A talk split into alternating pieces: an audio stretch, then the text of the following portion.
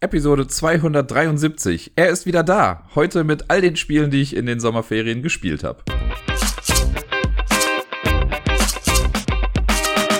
Herzlich willkommen zurück zur neuesten Staffel vom Ablagestapel.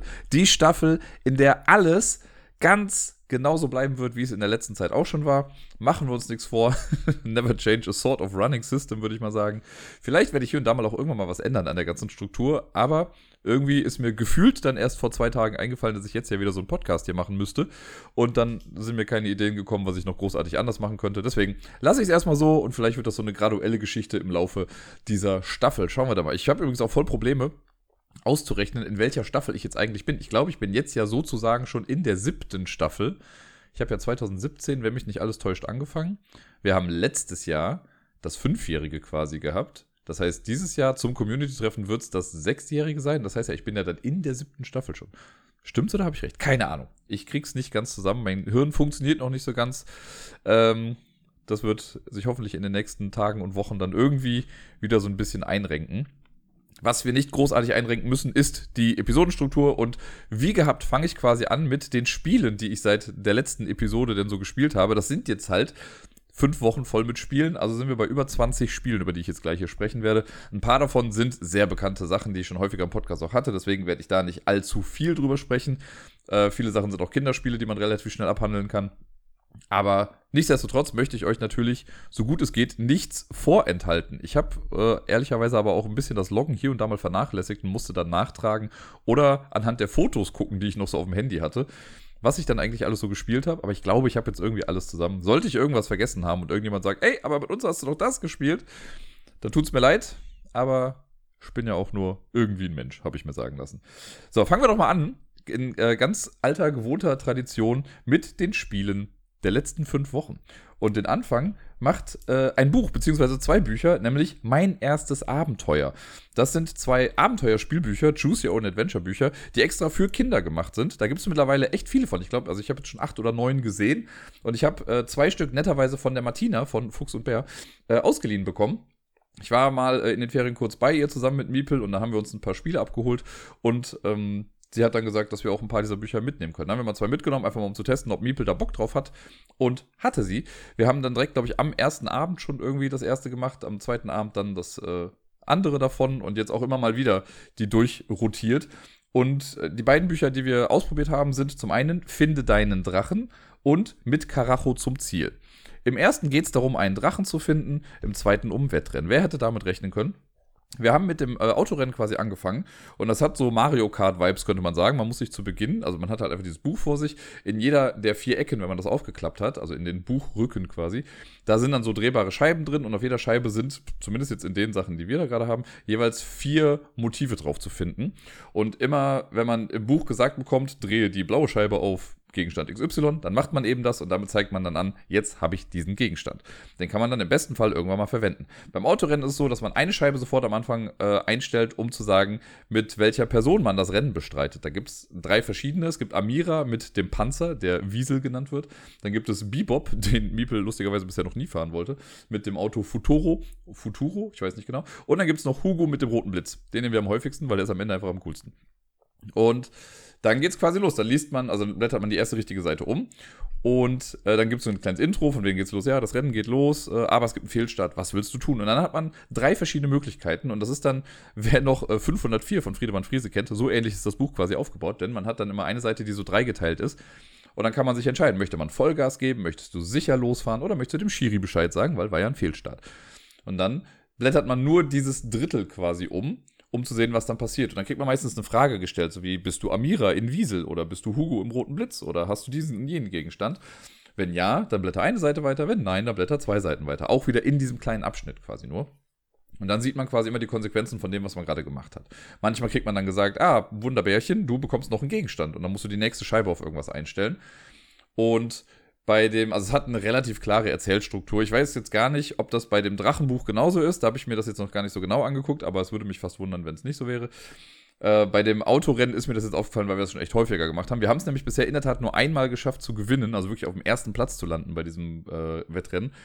Das Drachenbuch haben wir direkt im ersten Anlauf perfekt gelöst. Das war wahrscheinlich größtenteils auch ein bisschen Zufall dann, aber Miepel hat auf jeden Fall richtig entschieden und das finde ich auch wichtig in dem Buch. Miepel trifft die Entscheidung, auch wenn ich manchmal sage, guck mal, wir haben doch jetzt hier dieses Drachenei oder dieses Dinosaurier-Ei, lasst uns doch mal den Pfad mit dem Dinosaurier einschlagen, vielleicht hängt das irgendwie zusammen. Und dachte, nein, ich will durch den Sumpf. Okay, dann gehen wir durch den Sumpf und verlieren halt das Rennen, selbst schuld. Ähm, wo bin ich stehen geblieben? Sorry, kleiner Rand zwischendurch. Nein, wir haben auf jeden Fall, äh, da hat man dann die Sachen und es ist immer so, dass in den ersten drei Ebenen, sage ich jetzt mal, das sind quasi bei diesem, bei dem Autorennen sind das so die ersten drei Stages, könnte man sagen. Da kann man dann Gegenstände sammeln für die jeweiligen Scheiben. Also man hat ja vier Scheiben insgesamt. Auf der roten Scheibe ist das eigene Auto abgebildet. Und dann gibt es auch die gelbe, grüne und blaue Scheibe. Und da kann man quasi Gegenstände sammeln. Und wenn man das dann gemacht hat, dann kann man ab da, da trifft man dann auf Kontrahenten. Und die machen einem dann das Leben schwer. Man muss irgendwie gucken, dass man an denen vorbeikommt oder so. Und dafür braucht man dann bestimmte Gegenstände. Ne, wenn ich jetzt zum Beispiel, ich nehme jetzt mal dieses Beispiel mit dem Dino-Ei, wenn ich das Dino-Ei mir vorher im Vulkan geholt habe und ich trage das, also ich gehe dann die Route mit dem Dinosaurier im Dschungel, wo dieser komische Roboter Fritz hinter mir her ist, dann kann ich dem quasi das Ei zuwerfen und der Dinosaurier stürzt sich dann auf ihn und holt den aus dem Rennen raus. Ansonsten überholt er mich halt und ich habe halt einen Kontrahenten vor mir. Und so muss man das mit drei Kontrahenten machen wenn man alle besiegt hat quasi oder besser als alle war, dann gewinnt man das Rennen und landet auf Platz 1. Und ansonsten wird dann gefragt am Ende, okay, wie viele hast du vor dir? Ein oder zwei? Dann hat man das zweitbeste Ende, dann ist man auf dem zweiten oder dritten Platz. Oder wenn sogar drei Leute vor einem sind, dann hat man es nicht mal auf Treppchen geschafft. Das haben wir, glaube ich, einmal gehabt. Das war ein bisschen traurig. Äh, und dann kann man es halt nochmal versuchen, wenn man möchte. Es ist im Prinzip, wenn man es jetzt jeden Tag machen würde, wäre es wahrscheinlich ein bisschen stupide, weil man könnte einfach den Weg auswendig lernen. Also ich weiß jetzt zum Beispiel schon, wie man das Autorennen gewinnen kann. So, ne, weil ich einfach weiß, okay, da kriege ich den Gegenstand, damit kann ich das machen, dort kriege ich dann den Gegenstand, damit kann ich das machen und am Ende brauche ich nur den roten Blitz und kann mit Vollgas gewinnen. So.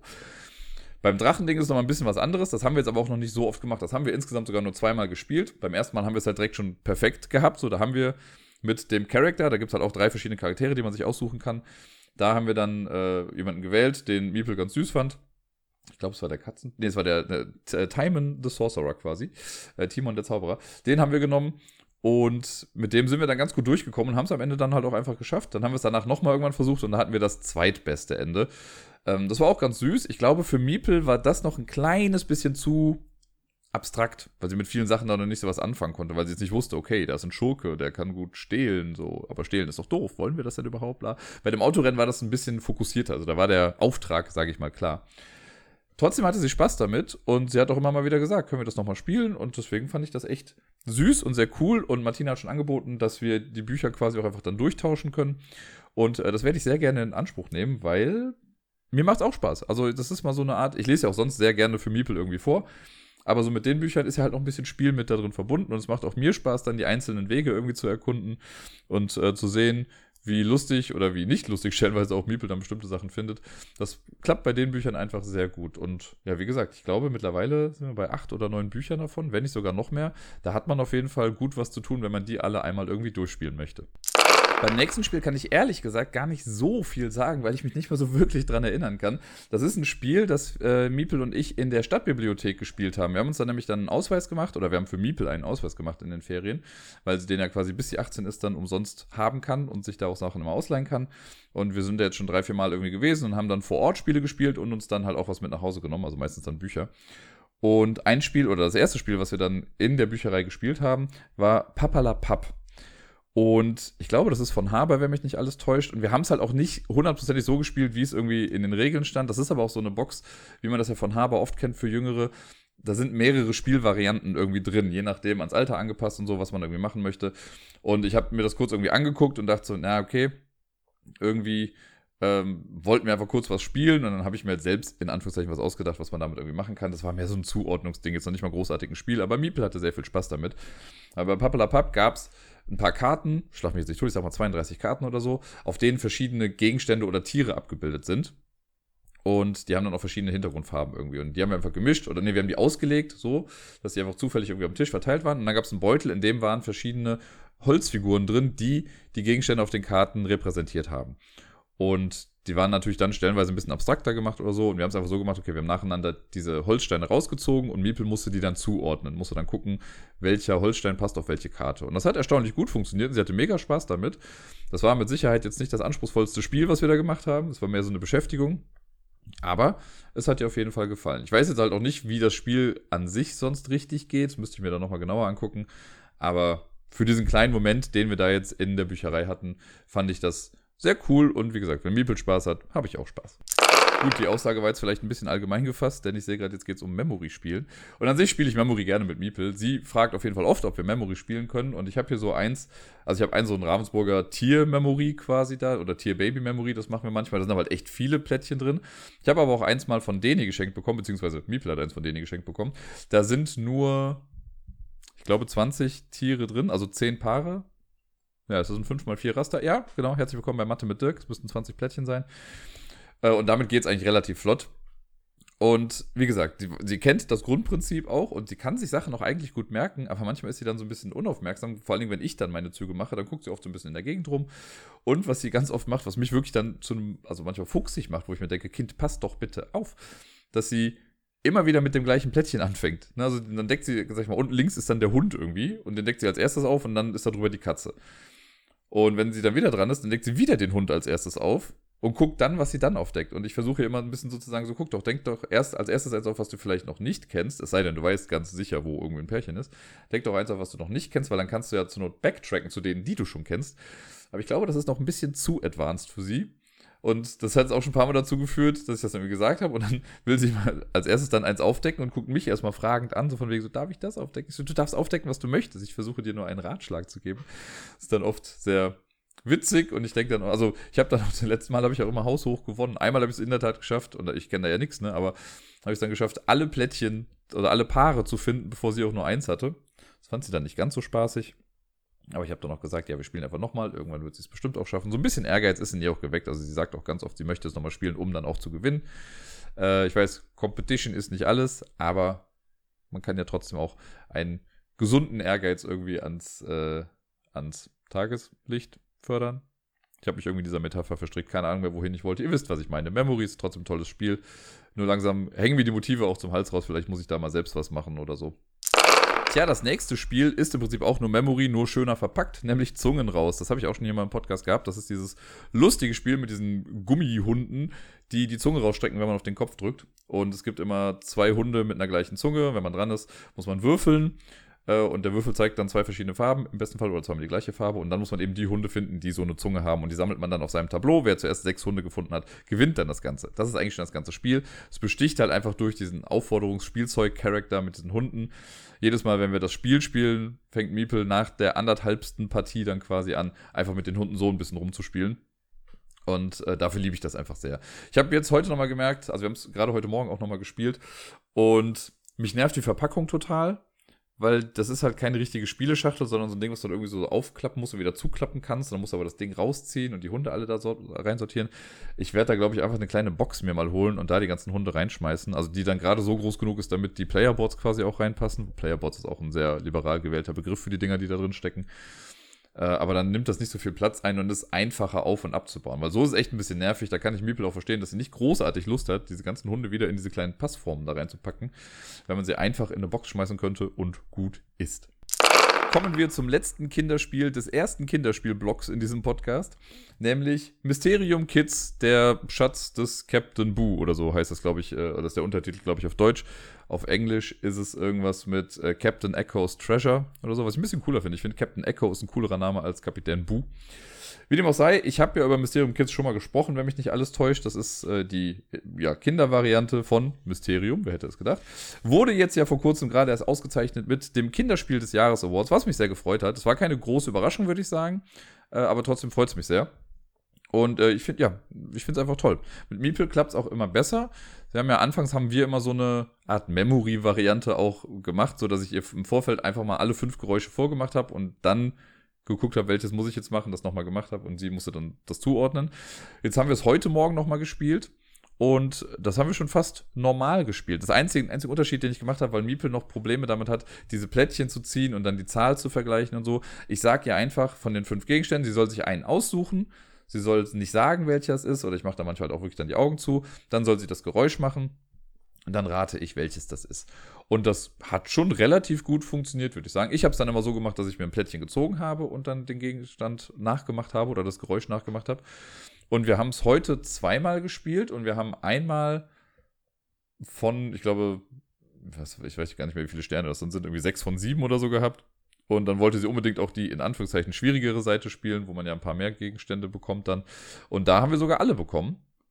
Manchmal mit ein bisschen Wohlwollen natürlich. Ne? Also ich habe jetzt auch, wenn sie jetzt das auf Anhieb nicht richtig erkannt hat, so dann habe ich das Geräusch auch nochmal gemacht, äh, wenn's, wenn sie sich unsicher war. Aber alles in allem ganz cool. Und sie hat auch echt gute Geräusche gemacht, stellenweise. Das fand ich noch viel faszinierender, dass sie da ja nicht einfach nur immer auf die Trommel irgendwie drauf hat, sondern sie hatte dann einmal auch die Wahl zwischen, ich glaube, einem Basketball und einer Spinne oder so. Und dann hat sie die Spinne genommen und hat dann halt auch so diese kleinen tapsigen Schritte irgendwie gemacht. Gut, Spinnen tapsen jetzt natürlich nicht rum, ne? Aber das war so in ihrer Vorstellung das. Das fand ich schon sehr cool und es hat sehr viel Spaß gemacht. Also das ist in, in diesem Spiel geht das echt in eine sehr coole Richtung bei Miepel. Ich hatte in den Ferien mal mit Deni eine recht lange Zugfahrt, also circa fünf Stunden waren es irgendwie, glaube ich, wenn mich nicht alles täuscht. Zumindest für mich. Und wir haben auf der Zugfahrt dann auch ein bisschen was gespielt. Und das erste Spiel, was wir gespielt haben, war Revolver Noir. Das hatte ich auch schon mal hier im Podcast. Mit Deni selbst habe ich es noch nicht gespielt. Er hat es schon mal gespielt und war sich dann noch nicht so ganz so sicher, ob es irgendwie seins ist. Könnte aber auch an der Person liegen, mit der es dann äh, ursprünglich gespielt hatte. Äh, wir haben es dann direkt zweimal hintereinander gespielt, wenn mich nicht alles täuscht. Oder dreimal? Ich weiß gar nicht mehr genau. Auf jeden Fall mir hat es wieder super viel Spaß gemacht. Das hat auch zu sehr lustigen Momenten geführt, weil ich irgendwie mich auch einmal total verrannt habe irgendwie, wenn man dann denkt, man ist total clever und flüchtet nach einem Schuss in einen Raum und ja, dann findet die andere Person das sofort raus und kann zurückschießen irgendwie. Das war schon lustig. Was aber noch viel cooler ist irgendwie, wir haben äh, auch einmal dann mit der in Anführungszeichen Charaktererweiterung gespielt, weil es liegen dem Spieler noch vier Charaktere mit bei. Und dann kann man das so machen, dass man die halt mischt, jeder bekommt zwei und man sucht sich eine Person davon dann aus und dann hat man eine zusätzliche Fähigkeit und aber auch einen Malus, also irgendeine negative Fähigkeit. Ich weiß gar nicht mehr genau, was es jetzt irgendwie war, aber das war, waren auf jeden Fall coole Ideen. Ich glaube, wir, haben, glaub, wir haben sogar dreimal gespielt. Einmal normal und dann zweimal mit den Charakteren. Äh, ich hatte dann einmal eine, die musste irgendwie einen Diamanten stehlen oder so. Damit konnte sie gewinnen. Oder halt, indem sie die andere Person einfach wieder umnietet, so wie im normalen Spiel. Und Deni hatte einmal, ich glaube, eine Person, die einfach mehr Fallen stellen konnte oder so, aber dafür nicht schießen durfte. Das gab es dann. Ähm, und dann gab es noch einen, der kann nicht schleichen oder was weiß ich. Oder nee, konnte noch besser schleichen, kann sich irgendwie im Haus einfach frei rumbewegen oder so für bestimmte Aktionen. Also da sind schon nette Ideen mit dabei gewesen. Und ich würde fast sagen, wenn man das mit einer Person häufiger spielt, dann reicht irgendwie ein Spiel, um nochmal reinzukommen, so in die Regeln, weil die sind ja relativ simpel bei Revolver Noir. Ne? Man hat ja nur diese acht Karten, die man quasi immer wieder switcht. Und dann mit den Charakteren spielen, das ist schon ganz geil. Da sind auch ein paar komische Kombos dann mit dabei. Also stellenweise, ja, also ich finde, diese eine Person, die ich hatte mit, ähm, dass man so einen Diamanten stehlen muss, das geht dann nämlich so, dass man, man muss ins Lesezimmer gehen und im Lesezimmer kann man dann das, kann man den Diamanten stehlen und sobald man den hat, äh, gibt es dann einen neuen Raum, das Gewölbe. Da kann aber auch immer nur eine Person irgendwie gerade drin sein. Und wenn man den Diamanten hat, dann gewinnt man, wenn man es wieder ins Foyer schafft oder in die Lobby oder wie auch immer das da irgendwie heißt. Ähm, und bei uns war es aber so, gut, Deni hat halt die ganze Zeit das Lesezimmer blockiert. Er konnte mir quasi immer einen Raum nennen, in den ich nicht reingehen darf. Hat halt immer das Lesezimmer genommen. Also war klar, gut, ich werde nicht auf diese Art und Weise gewinnen, also muss ich ihn normal besiegen, was dann auch geklappt hat. Aber äh, dadurch wurde halt meine extra Aufgabe komplett out of order gesetzt, was ein bisschen schade war. Aber ich konnte es mir auch eh nicht so ganz vorstellen. Also es sind ein paar tricky Kombinationen auf jeden Fall dabei. Ich habe aber auch echt Bock, das mal auszuprobieren und hoffe, dass ich das demnächst nochmal irgendwann spielen kann. Wobei mir gerade noch einfällt, dass ich es nochmal in den Ferien gespielt habe, nämlich so gegen Ende der Ferien, als ich mit Sarai im Flugzeug war. Da haben wir eine Partie Revolver im Flugzeug gespielt, weil ich ihr das unbedingt mal zeigen wollte und es bietet sich ja wirklich an, sowas in so einem Ort wie Zugfahrt oder Flugzeug dann mal zu spielen. Mit Deni habe ich während der Zugfahrt, beziehungsweise während der Zugfahrten, weil wir hin und auch wieder zurückgefahren sind, zwei Fälle von Sherlock gespielt. Das bot sich ein bisschen an, weil die Fälle hat Sarai schon gespielt, mit der habe ich das ja normalerweise immer gespielt, dieses System. Oder die letzten Male zumindest immer.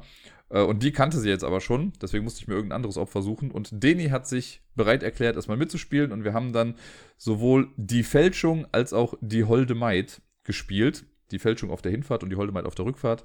Wir haben beide zwar irgendwie gelöst, aber unsere Punkte waren jetzt nicht ganz so gut. Ich glaube, bei die Holdemite war es ganz okay. Bei der Fälschung hatten wir echt viele Karten einfach draußen, die uns nichts gebracht haben. Deswegen haben wir super viele Punkte abgezogen bekommen am Ende.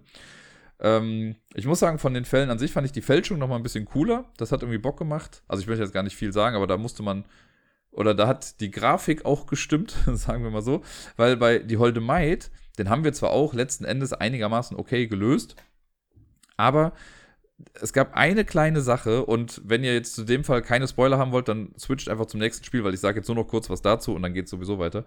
Aber bei die Holde Maid fand ich, da gibt es einen Hinweis, der hat mit einem Gegenstand in einer bestimmten Farbe etwas zu tun. Ich versuche es immer noch ein bisschen vage irgendwie auszudrücken. Und das ist ein Hinweis, den man durch ein, ein Bild, eine Illustration quasi bekommt. Und wir haben diese Illustration gesehen, aber das sah absolut nicht so aus wie dieser Gegenstand. Also diese, das Ding, was gemeint war, hatte die Farbe, die gemeint war, aber das sah halt nicht aus wie dieser Gegenstand. Deswegen haben wir das als irgendwas anderes definiert, was es dann nicht war. Aber im Endeffekt war das quasi mit ein Schlüssel zur richtigen Lösung von einer Frage zumindest. Und das fanden wir dann so ein bisschen blöd, weil da ist, das habe ich ja manchmal bei Spielen so, dass die Illustration der Story irgendwie so ein bisschen im Weg steht. Und das fanden wir da ein bisschen schade. Und das hat so ein bisschen bei der Auflösung, dann war das halt so ein Moment von, hä, aber wo soll man das denn gesehen haben? Und dann, ah, es ist ja immer gut, dass bei der Lösung dann die Zahlen der Karten quasi auch immer noch dahinter in Klammern stehen. Da konnten wir das dann nachvollziehen. Aber ja, das war dann so ein bisschen schade, was ja sonst bisher, glaube ich, so noch nicht großartig vorgekommen ist. Klar kann man nicht immer jedes Detail genau erkennen, aber hier wäre es schon wichtig gewesen, diesen Gegenstand wenigstens klar erkennen zu können. Und welches Spiel darf natürlich nicht fehlen, wenn man irgendwie eine lange Zugfahrt vor sich hat? Richtig, Palm Island. Das haben wir dann auch zu zweit gespielt. Ich glaube, wir haben zweimal gespielt, zwei oder dreimal, ich bin mir wieder nicht ganz sicher, und haben einfach den stupiden Gegeneinander-Modus gemacht, wo wir die Karten in der gleichen Reihenfolge haben. Jeder macht dann quasi in seinem Tempo das Spiel durch und man vergleicht am Ende dann die Punktzahlen. Das hat sehr viel Spaß gemacht. Ich fand es ganz cool. Es ist nochmal, also ich mag das Spiel ja auch sehr gerne solo. Ich spiele das ja relativ häufig, wenn ich irgendwie mal halt lange Zugfahrten habe. Gerade wenn ich zur Sarai oder so fahre, dann bin ich ja immer mal wieder ein bisschen unterwegs. Und dann kam ich das Spiel häufig raus und spiele das dann einfach so ein bisschen vor mich hin. Und das macht mir auch Spaß, weil das halt so eine kleine interne Punktejagd ist für mich. So fand ich es jetzt aber nochmal spannend, weil ich dann ganz oft irgendwie dachte, was hat er jetzt gemacht? Wofür entscheidet er sich? Hat er die Karte jetzt abgegradet oder die? Oder dann hört man irgendwie so einen Kommentar von wegen so, ich mache jetzt meinen Tempel. Und ich dachte, was, du kannst schon einen Tempel irgendwie machen? Das fand ich schon sehr spannend irgendwie. Aber trotzdem ist das natürlich ein komplett solitäres Spiel. Das könnte man auch ein bisschen ändern, wenn man diese, äh, diese Sonderkarten mit reinnimmt, die nochmal für die, für die Gegeneinander-Geschichten irgendwie besser geeignet sind. Aber ich finde auch so einfach ein bisschen solitär nebeneinander her puzzeln und das Handmanagement betreiben, das passt auch und das macht sehr viel Spaß. Also ich ich war sehr vergnügt, aber gut, ich habe auch gewonnen. Ziel unserer Reise mit dem Zug war übrigens die Residenz von Bödi, beziehungsweise ihr Elternhaus, wo Bödi äh, einmal im Jahr eine Grillparty für Freunde veranstaltet. Und da sind wir dann hingefahren, haben dann auch eine Nacht gepennt. Und wir haben tagsüber, oder beziehungsweise als wir dann angekommen sind und so, da haben wir dann eigentlich nichts gespielt. Aber abends, als alle anderen Gäste, die nicht dort übernachtet haben, dann weg waren, haben wir noch zu viert, also Deni, Bödi, meiner einer und Bödis Partner, wir haben dann noch zwei, drei Runden äh, Top 10 in der 18-Plus-Variante gespielt. Ich habe das, glaube ich, sogar noch nie komplett durchgespielt. Ich habe das einmal mit angefangen zu spielen auf der Spielemesse letztes Jahr. Da haben wir das irgendwie in einem Restaurant angefangen zu spielen, aber dann abgebrochen, weil dann das Essen kam oder so. Und jetzt war das das erste Mal, dass wir es halt, also dass ich es richtig gespielt habe und dann, wie gesagt, zwei oder drei Durchgänge direkt gemacht. Das war auf jeden Fall sehr lustig. Äh, für die, die Top 10 jetzt nicht kennen, ganz kurzer Abriss. Ähm, man es gibt äh, Punktekarten oder Zahlenkarten im Wert von 1 bis 10, die werden gemischt, jeder bekommt eine Karte ausgeteilt. Und dann ist eine Person, keine Ahnung, Fragesteller oder sowas, zieht eine Karte vom Stapel. Auf jeder Karte sind vier verschiedene Fragestellungen irgendwie drauf oder Situationen drauf. Und dann muss man eine Antwort geben, die der Zahl entspricht, die man gerade hat. Als wäre das so eine Skala von 1 bis 10 eben. Das kann dann sowas sein wie, äh, weiß ich nicht, du gehst auf eine Beerdigung, wie skandalös ist dein Outfit? Von 1, was ganz normal ist, bis 10 nackt quasi oder so. Ähm, und dann musst du halt eine Antwort geben, die deiner Zahl entspricht. Wenn ich jetzt also dann halt die 1 habe, könnte ich sagen, ja gut, ich habe halt einen Anzug und schicke Schuhe an oder irgendwie sowas. Wenn es die 10 ist, könnte ich sagen, ich komme äh, nackt im, Bama äh, oder im Bananen-Outfit oder sowas da an. Äh, und wenn es dazwischen ist, muss man halt überlegen, was man dann macht. Ne? Was wäre dann eine 7? Also was schon so ziemlich inappropriate ist, aber es ist noch Luft nach oben. Weil du weißt ja nicht, was die anderen haben. Und da muss jeder Reihe um seine seine Antwort sagen und die Person, die die Frage dann vorgibt, muss dann die Reihenfolge sagen, in der die Karten aufgedeckt werden. Und dann, wenn die Reihenfolge stimmt, dann hat man es geschafft. Und wenn nicht, dann nicht. Und man darf, glaube ich, insgesamt nur dreimal verkacken. Und ansonsten muss man oder haben wir immer so lange gespielt, bis jeder zweimal, glaube ich, dran war. Und wenn man dann nicht verloren hat, hat man halt eben gewonnen. Man kann, glaube ich, dann noch Punkte sammeln oder so, aber das ist relativ egal bei diesem Spiel, würde ich mal behaupten. Äh, ja, und das hat so viel Spaß gemacht, dass wir es direkt mehrfach gespielt haben. Wir haben dann sogar noch am nächsten Tag, als die beiden uns dann noch zum Bahnhof wieder zurückgefahren haben, haben wir im Auto quasi noch gespielt. Das hat auch sehr gut funktioniert und hat auf jeden Fall ein paar lustige Situationen hervorgebracht. Die nächsten drei Spiele haben wir alle bei einem für mich und uns, würde ich mal sagen, besonderen Spieleabend gespielt. Denn Sarah und ich, wir waren eingeladen bei den Zerlix. Äh, Julia und Stefan Zerlik, vielleicht kennt ihr die, die betreiben den äh, YouTube-Kanal Spiel doch mal. Und Julia ist ihres Zeichens auch Mitglied in der Spiel des Jahres-Jury. Und den Stefan, den haben wir beim Beeple-Wochenende kennengelernt. Äh, und da ist dann quasi rausgekommen, dass Sarai und die Zerlix gar nicht mal so weit auseinander wohnen und dass es sich ja anbieten würde, dass man irgendwie mal zusammen spielt. Und dann haben wir einen Termin gefunden, bei dem es dann auch geklappt hat. Ich hatte ja zum Glück Ferien, deswegen hat es mir nichts ausgemacht, dass ich mich quasi um circa 2 Uhr oder so in den Zug gesetzt habe, um dann um 18 Uhr in Frankfurt zu sein. Und dann haben wir äh, drei Spiele gespielt an dem Abend. Das war ganz nett. Und das erste Spiel, das wir gespielt haben, war Pan's Island oder Peter Pan. Ich weiß immer noch nicht ganz genau, was jetzt eigentlich der richtige Titel ist dafür. Äh, ich weiß, dass das schon letztes Jahr, als es rausgekommen ist, war das irgendwie ein bisschen verwirrend, weil es das Cover in beiden Versionen gab. Und jetzt ist es ja bei Pegasus draußen. Ich weiß ehrlich gesagt nicht, was jetzt gerade der Titel ist. Ich habe es als Pan's Island in meiner App drin stehen und so werde ich es jetzt auch weiter nennen. Äh, ich glaube, das steht auch auf meiner Schachtel. Und ja, ich habe das auch damals äh, einmal gespielt mit Sarai, um das mal auszutesten. Das ist so ein bisschen die Familienversion von Treasure Island, was damals rausgekommen ist bei Matago, glaube ich. Äh, und hat dieses gleiche Prinzip von, wir haben eine große Karte in der Mitte und wir versuchen was zu finden und man muss dann Sachen auf den Plan draufmalen, so Suchbereiche und Wege, die man abgeht. Und hier ist es so, dass wir Peter Pan und die Lost, noch nicht mal die Lost Boys spielen, aber die ganzen Hauptcharaktere eigentlich. Und wir suchen die Lost Boys in, auf dieser Insel, auf der wir sind, und wir versuchen aber dabei nicht Hook über den Weg zu laufen. Und es ist immer so, dass ich festlege quasi, oder ich verstecke einen Lost Boy für die Person links von mir, glaube ich. Oder rechts von mir, keine Ahnung, aber für eine benachbarte Person von mir und alle machen das quasi in der Reihe. Äh, und so kann es halt sein, dass für dich irgendwas eine Gefahr ist, was für mich aber keine Gefahr ist, weil die Gefahrenkarte in Anführungszeichen dann bei einer anderen Person liegt. Ähm, das ist beim Aufbau noch so ein bisschen tricky, da muss man auf, äh, auf, ein paar bestimmte Sachen achten. Das hatten wir nämlich auch falsch an einem Moment, äh, weil dann so eine bestimmte Karte, die hat eine A- und eine B-Seite und da muss man halt gucken, dass die Seite, die man oben hat, die ist, die auch dem Spielplan entspricht, den man gerade oben hat, weil den kann man auch doppelseitig benutzen. Wenn man das dann gemacht hat, dann ist es eigentlich relativ simpel. Und wir hatten jetzt auch, also wir haben es jetzt einmal gespielt, wir mussten einmal noch neu starten, weil wir, ähm, wir einen kleinen Fehler gemacht hatten.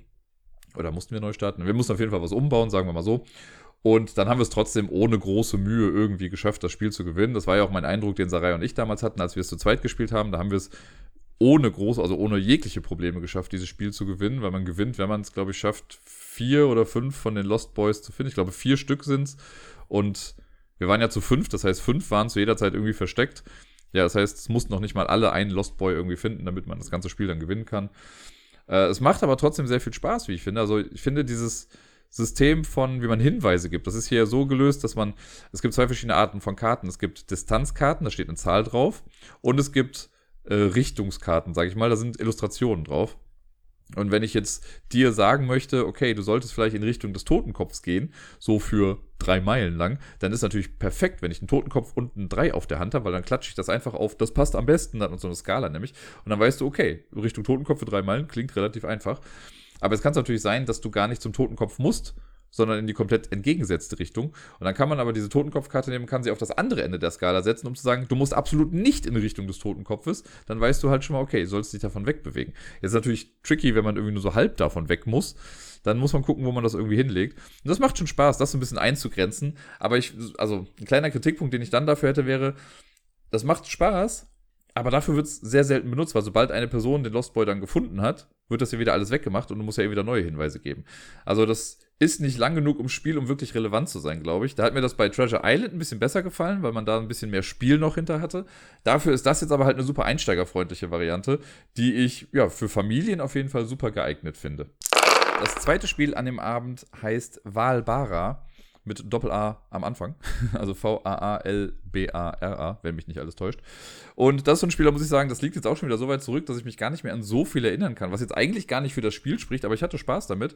Und das ist so ein, ja, so ein Spiel, wo man versucht, die anderen auszutricksen, beziehungsweise man versucht zu überlegen, okay, die Person spielt jetzt bestimmt das, dann kann ich ja das spielen, weil wenn die das spielt, dann passiert dies und jenes. Vom grundlegenden Prinzip ist das ganz einfach. Wir alle haben ein Kartendeck mit Zahlen, sag ich mal, von 1 bis 12 drauf. Jede dieser Karten hat aber nicht nur eine Zahl, sondern auch noch eine Fähigkeit. Die werden gemischt und man hat, glaube ich, fünf Karten auf der Hand. Vielleicht auch nur drei. Man hat Karten auf der Hand. Und dann gibt es eine Auslage bestehend aus zwei Reihen mit jeweils so vielen Karten, wie Personen gerade am Spiel teilnehmen. Wichtig ist eigentlich immer nur die untere Reihe davon. Darüber liegt dann noch eine und dann kommt der Nachziehstapel. Äh, das hat ein bisschen was zu tun. Man nimmt eigentlich immer nur aus der untersten Reihe was, aber es gibt Karten, die manipulieren dann auch die zweite Reihe oder man kann Karten austauschen oder so. Deswegen liegen immer zwei Reihen schon mal da. Und dann werden die Karten quasi, also man hat die Karten auf der Hand, jeder spielt verdeckt eine Karte aus, dann werden die Karten aufgedeckt und dann werden die, glaube ich, vom niedrigsten zum höchsten Wert abgehandelt.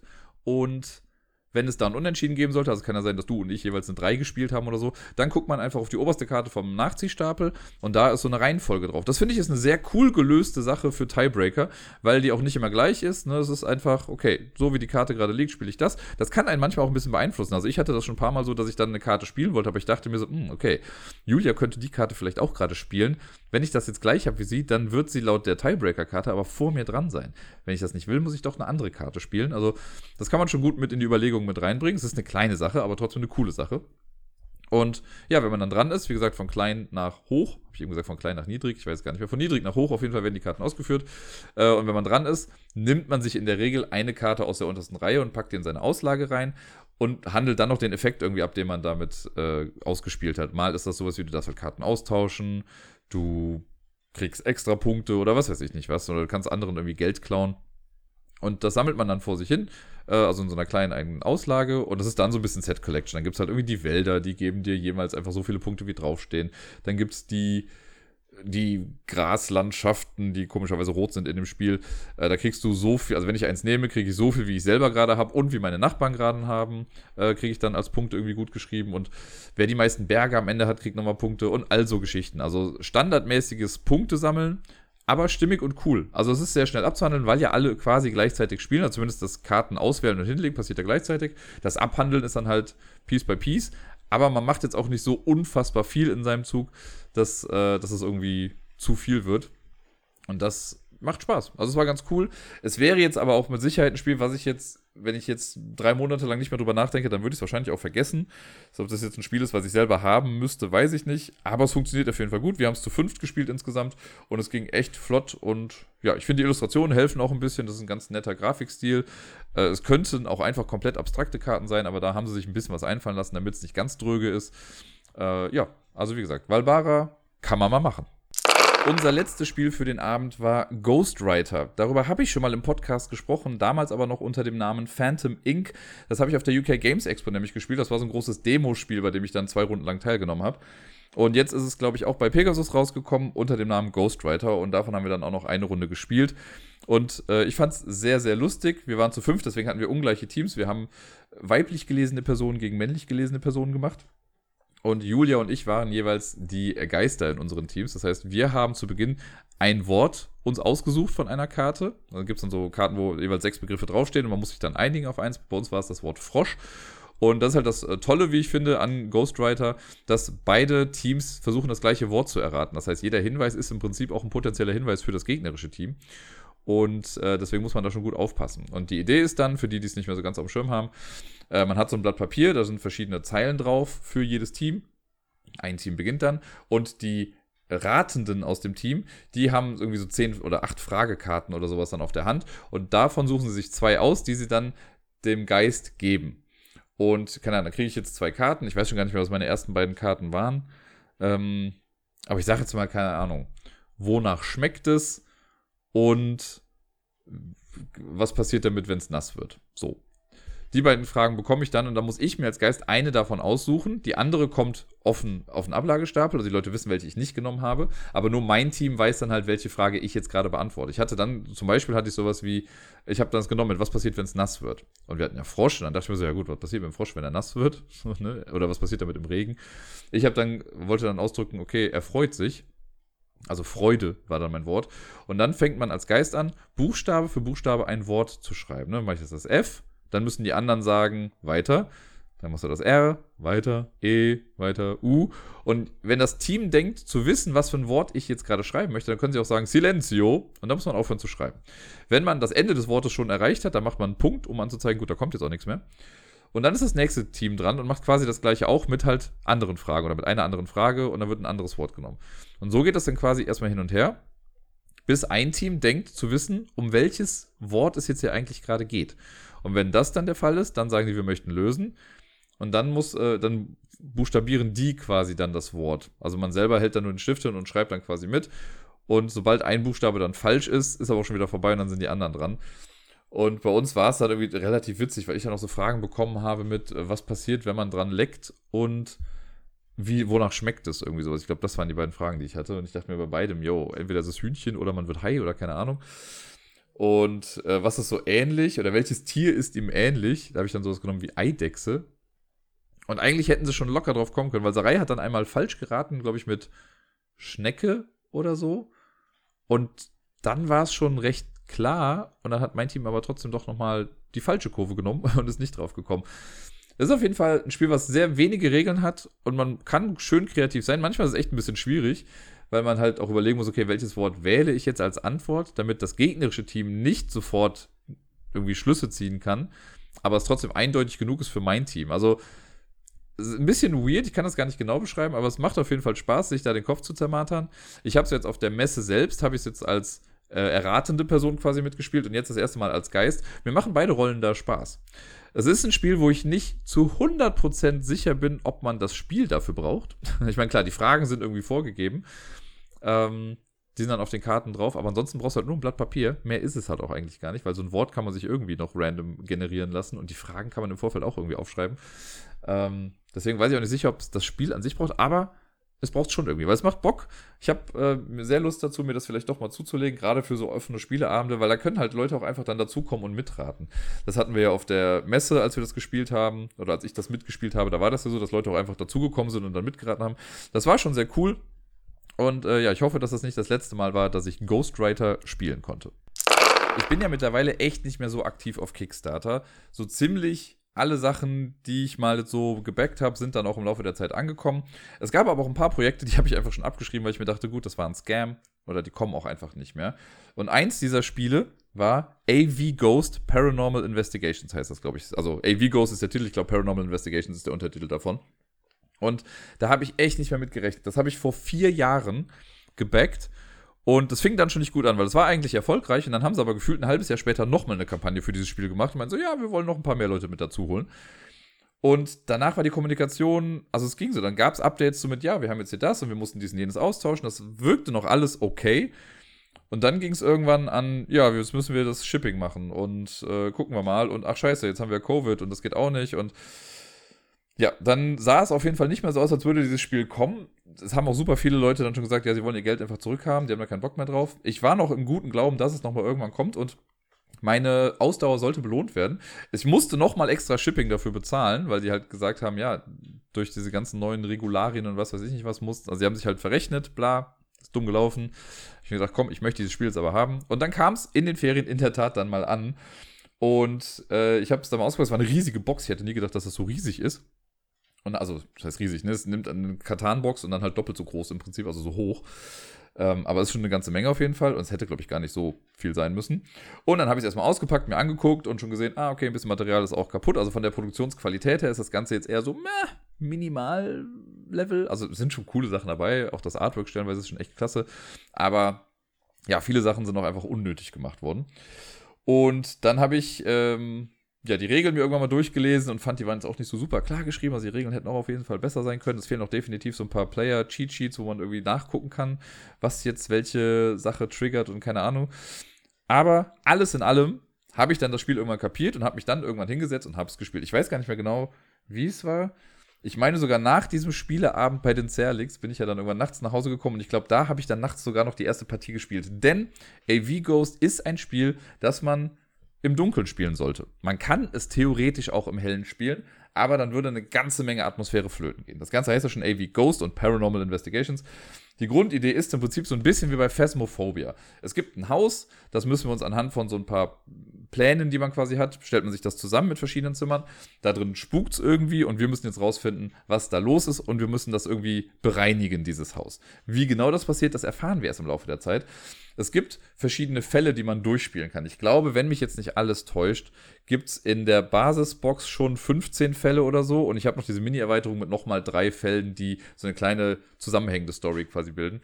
Äh, also habe ich insgesamt 18 Sachen, glaube ich. Und die anderen sind alle losgelöst voneinander spielbar. Das heißt, ich könnte jetzt auch einfach sagen, ich spiele jetzt heute Fall 13 und gut ist. Äh, ich habe jetzt die ersten beiden schon mal gemacht, jeweils solo.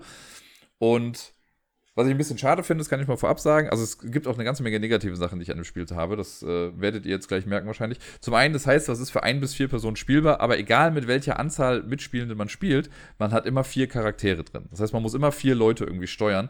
Das fand ich ein bisschen schade, wo ich dachte, ach so, ja gut, ich hätte jetzt gerne einfach mit einem das Ganze erkundet und hätte dadurch dann vielleicht irgendwie eine Kompensierung in anderer Form bekommen. Geht nicht, man braucht alle vier Charaktere. Und manchmal ist dann auch irgendwie die Reihenfolge festgelegt. Ich hatte jetzt einen Fall, wo dann gesagt wurde, ja, Father XY, wie auch immer der heißt, muss auf jeden Fall Spieler 1 sein. Und die anderen können dann danach in irgendeiner Reihenfolge kommen. Äh, dann gibt es eine App, die man für das Spiel braucht, zwingend braucht. Eigentlich hieß es im Kickstarter, yo, es gibt noch so ein Casebook, was man quasi benutzen kann, wenn man die App nicht haben möchte. Sie haben aber dann während der Produktion gemerkt, das ist ein bisschen zu teuer, wir lassen es einfach bei der App.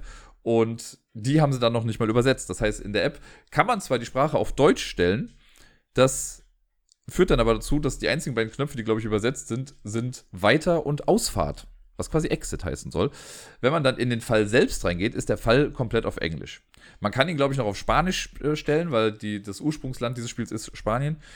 Ähm, deswegen ist Englisch und Spanisch auch irgendwie vertreten. Aber ja, man muss also der englischen Sprache mächtig sein, wenn man das Ganze mit der App dann spielen möchte. Oder eben der spanischen Sprache. Aber da habe ich jetzt noch gar nicht nachgeguckt.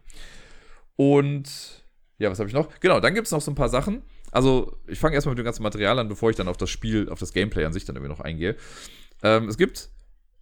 Also, wo fange ich an? Was ist das Bescheuertere? Es gibt ein paar Sachen, die muss man zusammenbasteln. Es hieß dann in der Kampagne, yo, ihr kriegt irgendwie so einen kleinen Van aus Pappe, den kann man dann zusammenbauen und da kann man bestimmte Sachen drin lagern. Cool, ist nur keine Anleitung mit dabei gewesen. Das heißt, man musste sich diese Standsbögen, die man hatte, irgendwie zurechtlegen und selber überlegen, wie baue ich das jetzt genau zusammen. Irgendwo online existiert wohl eine Anleitung dafür, ich habe sie aber nicht gefunden. Das gleiche, also bei dem Van geht es sogar noch, weil da kann man sich anhand der, ähm, der, des Drucks quasi auf diesen Standsbögen, kann man sich noch ein bisschen erschließen, wo jetzt wie was zusammenkommt. Nur um dann festzustellen, gut, ich werde den eh nie benutzen, weil da sollen so kleine Linsen rein und die da rauszuholen, da habe ich keinen Bock zu. Gut, habe ich aber gemacht. Dann gibt es aber noch so ein.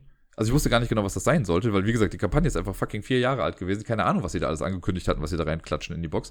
Da sollte so ein, zum einen ein äh, Tablet-Slash-Handy-Halter mit dabei sein und so eine Art Taschenlampenstand, so nenne ich es jetzt mal. Ähm, mit dem man dann irgendwie auf das Spielfeld leuchtet. Weil ich habe ja gesagt, das Ganze spielt im Dunkeln und eins der Gimmicks ist dann so kleine Mini-Taschenlampen mit dabei, wo die Figur, das sind die Bases der Figuren im Prinzip. Damit bewegt man sich und dann leuchten die in dieses Haus irgendwie dann mit rein. Und eine dieser Taschenlampen soll dann in diesen Taschenlampen-Stand reinkommen, sodass man so von quer oben quasi immer ein Licht hat. Weil man soll halt auch komplett kein Licht anhaben, wenn man das spielt, auch kein Handylicht oder so, sondern nur das benutzen, was quasi gegeben ist vom Spiel. Und da war halt keine Anleitung mit dabei. Das heißt, irgendwie das zusammenbauen. Irgendwann, kam, also wirklich, ich habe es zusammengebaut und dachte, nee, ist das irgendwie falsch und scheiße, habe es weggebaut. Und dann habe ich irgendwas geguckt und während ich was geguckt habe, fiel mir dann ein, ah, das Teil passt doch vielleicht dahin und habe es nochmal zusammengepuzzelt und dann hat es gepasst. Das war so ein Mini-Escape-Room-Erlebnis für mich. Und das hatte ich dann auch, braucht aber kein Mensch. Also, gerade diese Handyhalterung, ja, könnte man benutzen, aber muss man nicht. Und das äh, andere Ding, hier dieses Taschenlampending, das funktioniert halt auch nicht richtig, weil wenn man dieses Taschenlampending, das ist halt so ein, müsst ihr euch das vorstellen, wie ein Eishockeypuck, nur viel kleiner. Und da ist dann halt so ein LED irgendwie drin. Und wenn man dieses, diese, diesen kleinen Zylinder quasi dann so da reinstellt, dann ist der, die Aussparung für das Licht zu hoch, sodass das Licht gar nicht da rauskommt. Also ist bescheuert. Naja, das äh, so dazu. Dann, was ich mega bescheuert finde, ich habe ja schon gesagt, die einzelnen Räume stellt man sich zusammen. Und ich kann auch mittlerweile, verstehe ich, warum die so viel gemacht haben. Manchmal sind äh, Räume in verschiedenen Szenarien komplett gleich. Die gleiche Illustration und was weiß ich nicht was. Und trotzdem gibt es für jedes Szenario dann einen eigenen Bogen dafür. Das ist deswegen, weil da verschiedene Zahlen draufstehen, die im Spiel dann wichtig sind. Deswegen kann ich das schon nachvollziehen, dass es einmal das Wohnzimmer mit dem Schaukelstuhl gibt in Szenario 1 und in 3 und man muss halt darauf achten, welche Zahl oben in der Ecke steht, damit man für das richtige Szenario dann die Sachen irgendwie hat. Wenn man die Sachen zusammengesucht hat, das sind halt dann so große quadratische ja, dickere Papierplanen, sage ich mal, die legt man dann aus und dann steht da auch, wie man die zusammenbauen soll. Ist auch nicht immer so ganz intuitiv, weil manchmal ist dann auch was halt im ersten Stock und das andere im Keller und die liegen aber dann nebeneinander und dann weiß man gar nicht genau, von welcher Tür geht es jetzt wohin. Das wird zwar irgendwie gezeigt, aber ist so ein bisschen, muss man sich das zurechtlegen dann da, im wahrsten Sinne des Wortes. Und jetzt gibt es zwei Probleme, die ich damit habe. Zum einen gibt es in dem Spiel, ich glaube, ich sage jetzt mal sechs verschiedene große, quadratische, dicke Pappboards, die quasi genau die gleiche Größe haben wie diese, ähm, die Wohnungsplättchen oder die Hausplättchen oder Pläne. Und ich habe in den Regeln erstmal nicht gecheckt, warum gibt es die Dinger? Wofür sollen die da sein? Und dann habe ich mir das in den Regeln nochmal genauer angeguckt und dann festgestellt, dass das die größte Kacke ist, die man sich vorstellen kann. Also so unnötig einfach, weil, also korrigiert mich, wenn ich falsch liege, aber die Idee ist, dass diese großen, soliden Pappdinger, dass man die nimmt, um die als Unterlage zu nehmen, um da dann die Hausteile, diese Hauspläne aus der dünneren, aus diesem Papier, die dann einfach da drauf zu legen. Und damit die nicht verrutschen, gibt es noch so wunderbare, so quasi so Fotoecken, die man dann auf diese soliden Dinger quasi in alle Ecken draufpackt, damit man dann diese Spielpläne da so reinslidet. Wisst ihr, was für eine blöde, dumme Aufgabe das ist? Ich habe es mit einem Plan gemacht und habe dann gesagt, leckt mich. Ganz ehrlich, nein. Es ist so egal, ob der Plan einfach auf dem Tisch liegt oder einen Millimeter höher auf diesem festen Ding und dann in Anführungszeichen nicht mehr verrutscht. Dann verrutscht vielleicht der Plan nicht auf, dem, auf dieser Unterlage, aber die Unterlage kann ja immer noch verrutschen. Also es ist so hirnrissig. Und die haben halt, also es ist ein bisschen noch damit gerechtfertigt, so ja, auf der Rückseite ist cooles Artwork von den verschiedenen Geistertypen, die es gibt. Ja, drauf geschissen, weil die soll man ja eh nicht sehen. Die liegen ja dann mit, dem, mit der Illustration nach unten auf dem Tisch. Also es hat einfach absolut keinen Mehrwert. Ich verstehe nicht, wie man das da reinbauen kann. Das ist das Erste beim Haus. Das Zweite, die haben gedacht, ah ja, wir müssen halt mit Taschenlampen hantieren und sowas. Und wenn ich jetzt nur einen planen Plan habe und ich leuchte mit einer Taschenlampe in einem Zimmer, dann leuchtet das ja trotzdem über das ganze Feld quasi. Deswegen machen wir doch noch kleine Pappwände mit rein, damit wir quasi diese Immersion erzeugen, dass sich diese Figürchen wirklich in Räumen aufhalten und das Licht wird dann geblockt an Wänden. Finde ich mega die Idee. Ich finde es wirklich cool. Die Umsetzung ist eine Katastrophe, weil du musst, also du siehst dann zwar die Wände und du kriegst halt diesen Punchboard mit ganz vielen Wandstücken die stellenweise eine andere Textur haben. Du musst dir selber erschließen, okay, warte, das ist jetzt wahrscheinlich der Keller, das ist der Dachboden, das ist die Mitte oder so. Und dann gibt es verschiedene Stücke. Es gibt dann einmal ein langes Stück, wo gar keine Tür drin ist. Und mit Tür drin meine ich, ist eine Tür aufgedruckt. Das ist jetzt keine Aussparung oder sowas, sondern es ist einfach die Illustration von einer Tür drauf, die man im Dunkeln natürlich gar nicht sieht. Aber gut. Es sei denn, man leuchtet mit der Taschenlampe drauf. Und dann gibt es halt so verschiedene Rillen, damit du die ineinander stecken kannst. Wenn ich jetzt aber vor mir einen Plan habe, muss ich erstmal durch, also ich kriege keine Anleitung dafür, welche Wandstücke ich brauche, um das jetzt zu bauen. Das hätte man ja vielleicht noch mit dazu schreiben können und die irgendwie nummerieren können. Nein, ich muss selber durch alle Wandstücke durchgehen und gucken, ah, guck mal, in dieser Wand, diese lange Wand, die so lang ist wie ein ganzes Quadrat, da sind zwei Türen drin, die recht nah beieinander sind. Gucke ich doch mal durch. Ja, guck mal, da sind zwei recht nah beieinander. Ah, nee, die sind ein bisschen weiter zu links. Also lege ich den wieder zurück, nehme mir das andere Wandstück. So, hier ist jetzt die Rille drin. In der Wand, die davon abgeht, ist auch eine Tür drin. Ist das die? Nein, das ist die andere. Kann ich das vielleicht um 180 Grad drehen? Nein, kann ich natürlich nicht. Also ist man erstmal mit diesem Puzzle beschäftigt.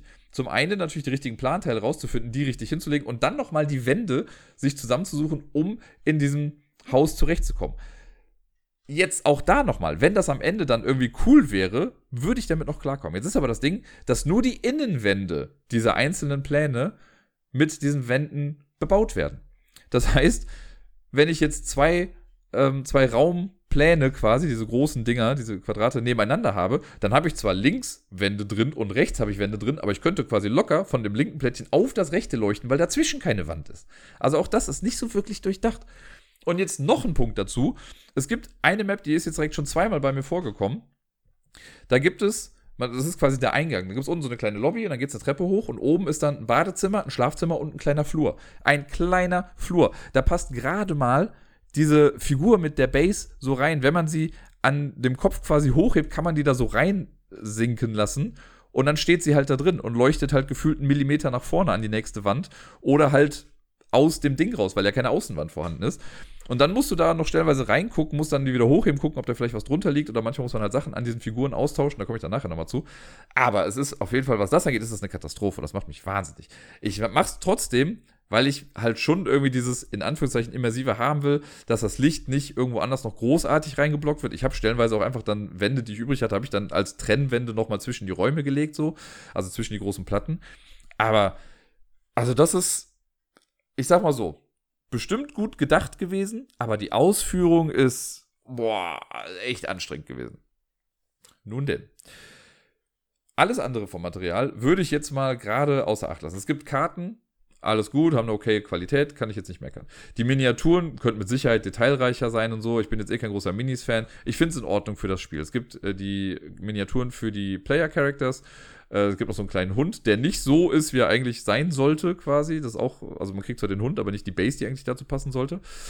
Äh, und dann gibt es die ganzen verschiedenen Geistertypen. Die sind auch okay, die kann man gut genug auseinanderhalten, alles easy.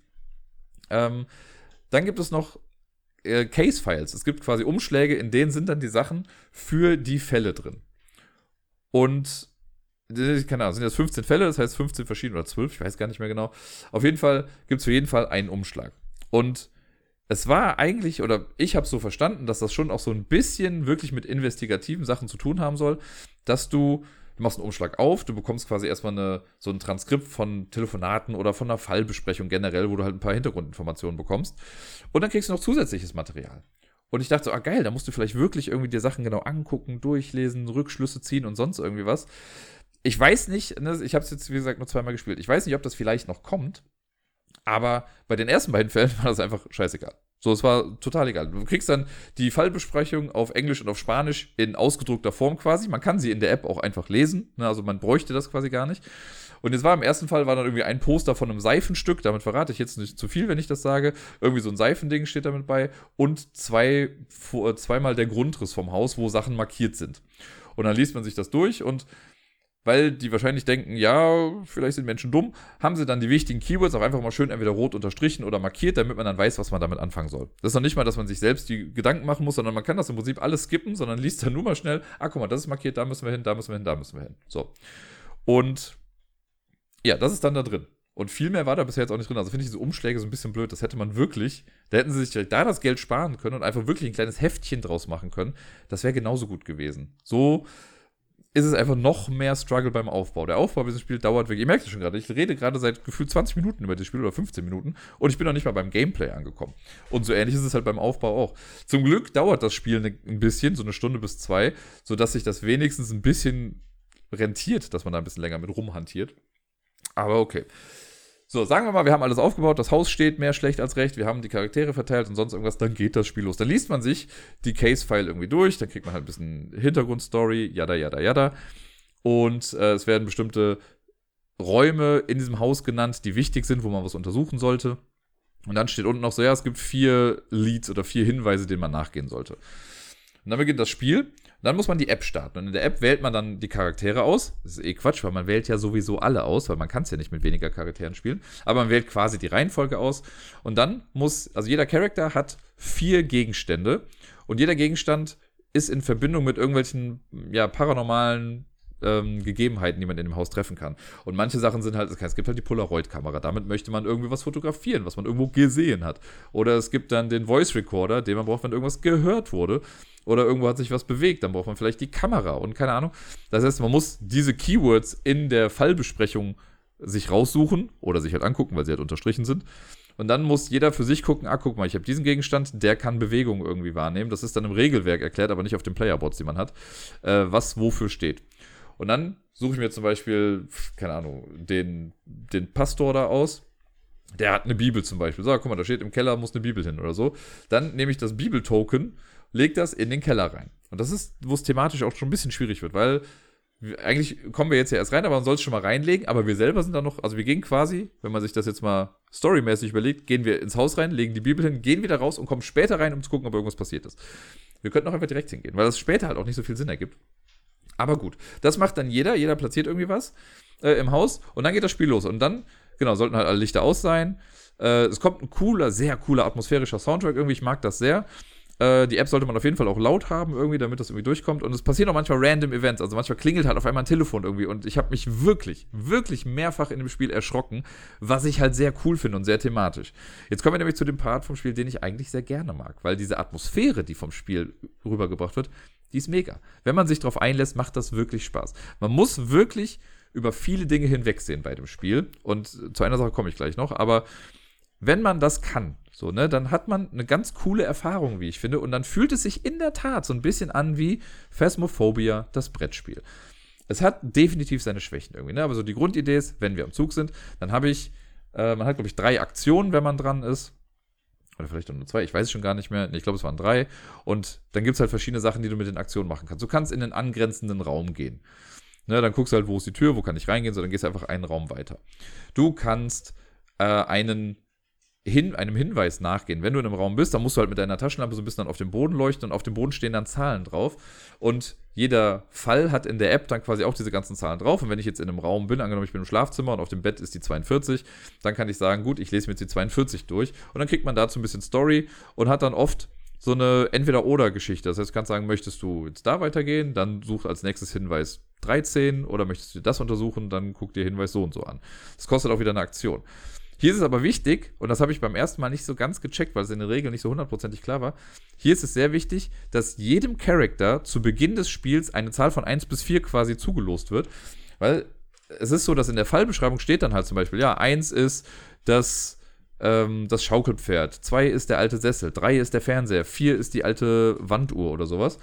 So, und wenn ich jetzt sage, gut, ich gucke mir als erstes die alte Wanduhr an, Hinweis 4, dann ist das meine Line of Investigation. Das heißt, niemand anders darf sich die 4 angucken, nur ich gucke sie mir an und ich verfolge diesen Handlungsstrang. Man soll sich dann nämlich auch Notizen machen, von welcher Zahl man wohin gekommen ist, weil manchmal gibt es auch Dead Ends. So, dann gehe ich zu 4, dann gehe ich zu 16 und auf einmal steht da bei der 23, ja, hier passiert nichts mehr, guck woanders nach.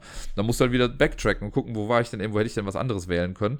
Das heißt, Leads verfallen nicht komplett. Man kann sie immer noch mal sich angucken, aber es ist auf jeden Fall wichtig, dass alle vier dieser Hinweisketten angegangen werden. Und das steht in den Regeln drin, man darf sich dann nicht gegenseitig helfen. Nur wenn man selber mit seiner fertig ist, dann kann man jemanden irgendwie unterstützen äh, und auch nach Sachen suchen, aber ansonsten soll sich jeder quasi um seinen Kram kümmern. Klassischer Horrorfilm-Move, wir teilen uns auf.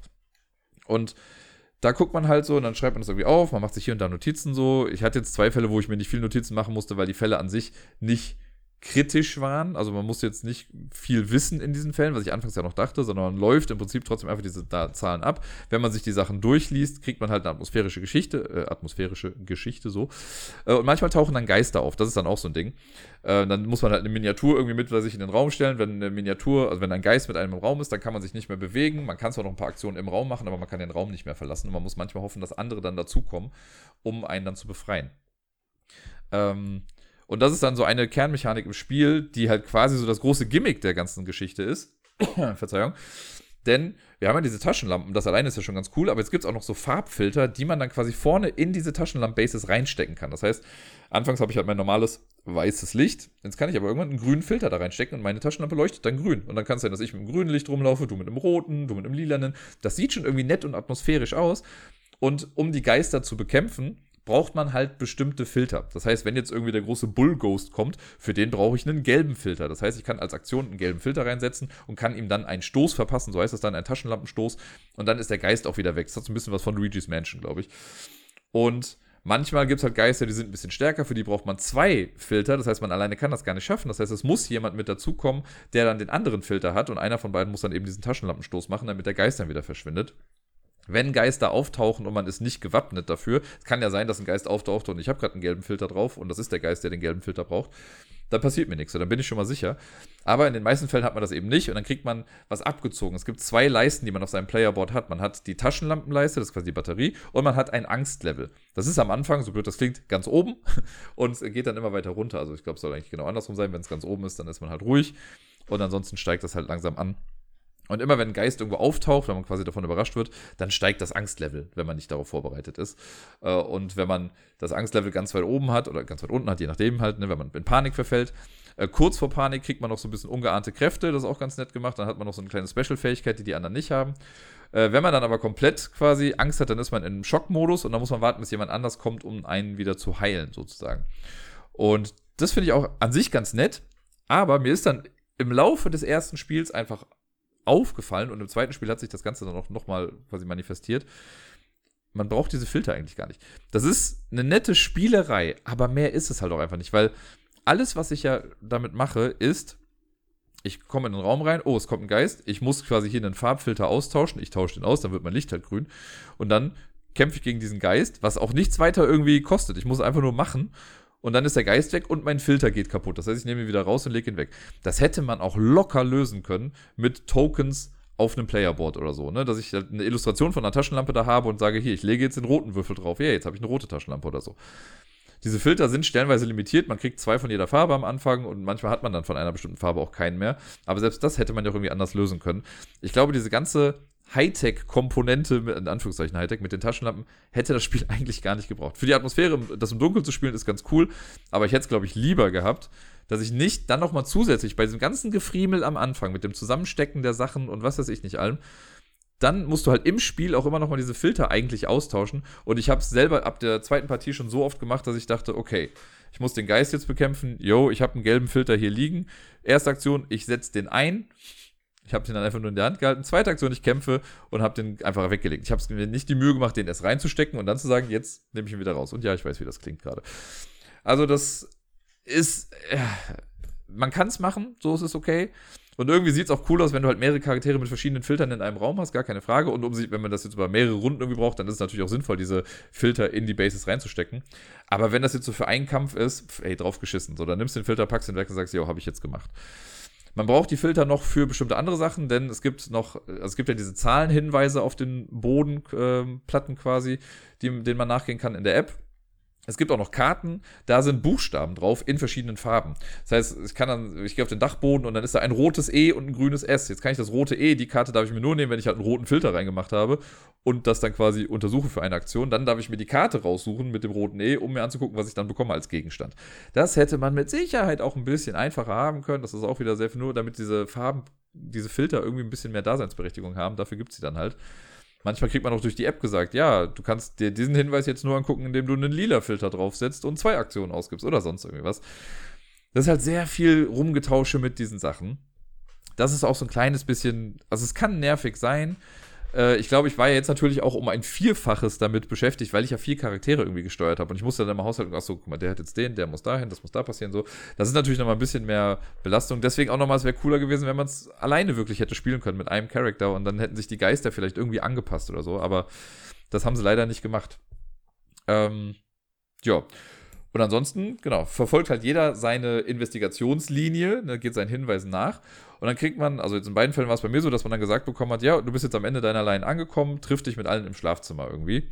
Und wenn das dann alle halt gemacht haben, dann darf man einen bestimmten Hinweis lesen, der auch dann erst freigespielt ist. Den kann man auch erst dann anklicken, wenn wirklich alle Lines quasi durch sind.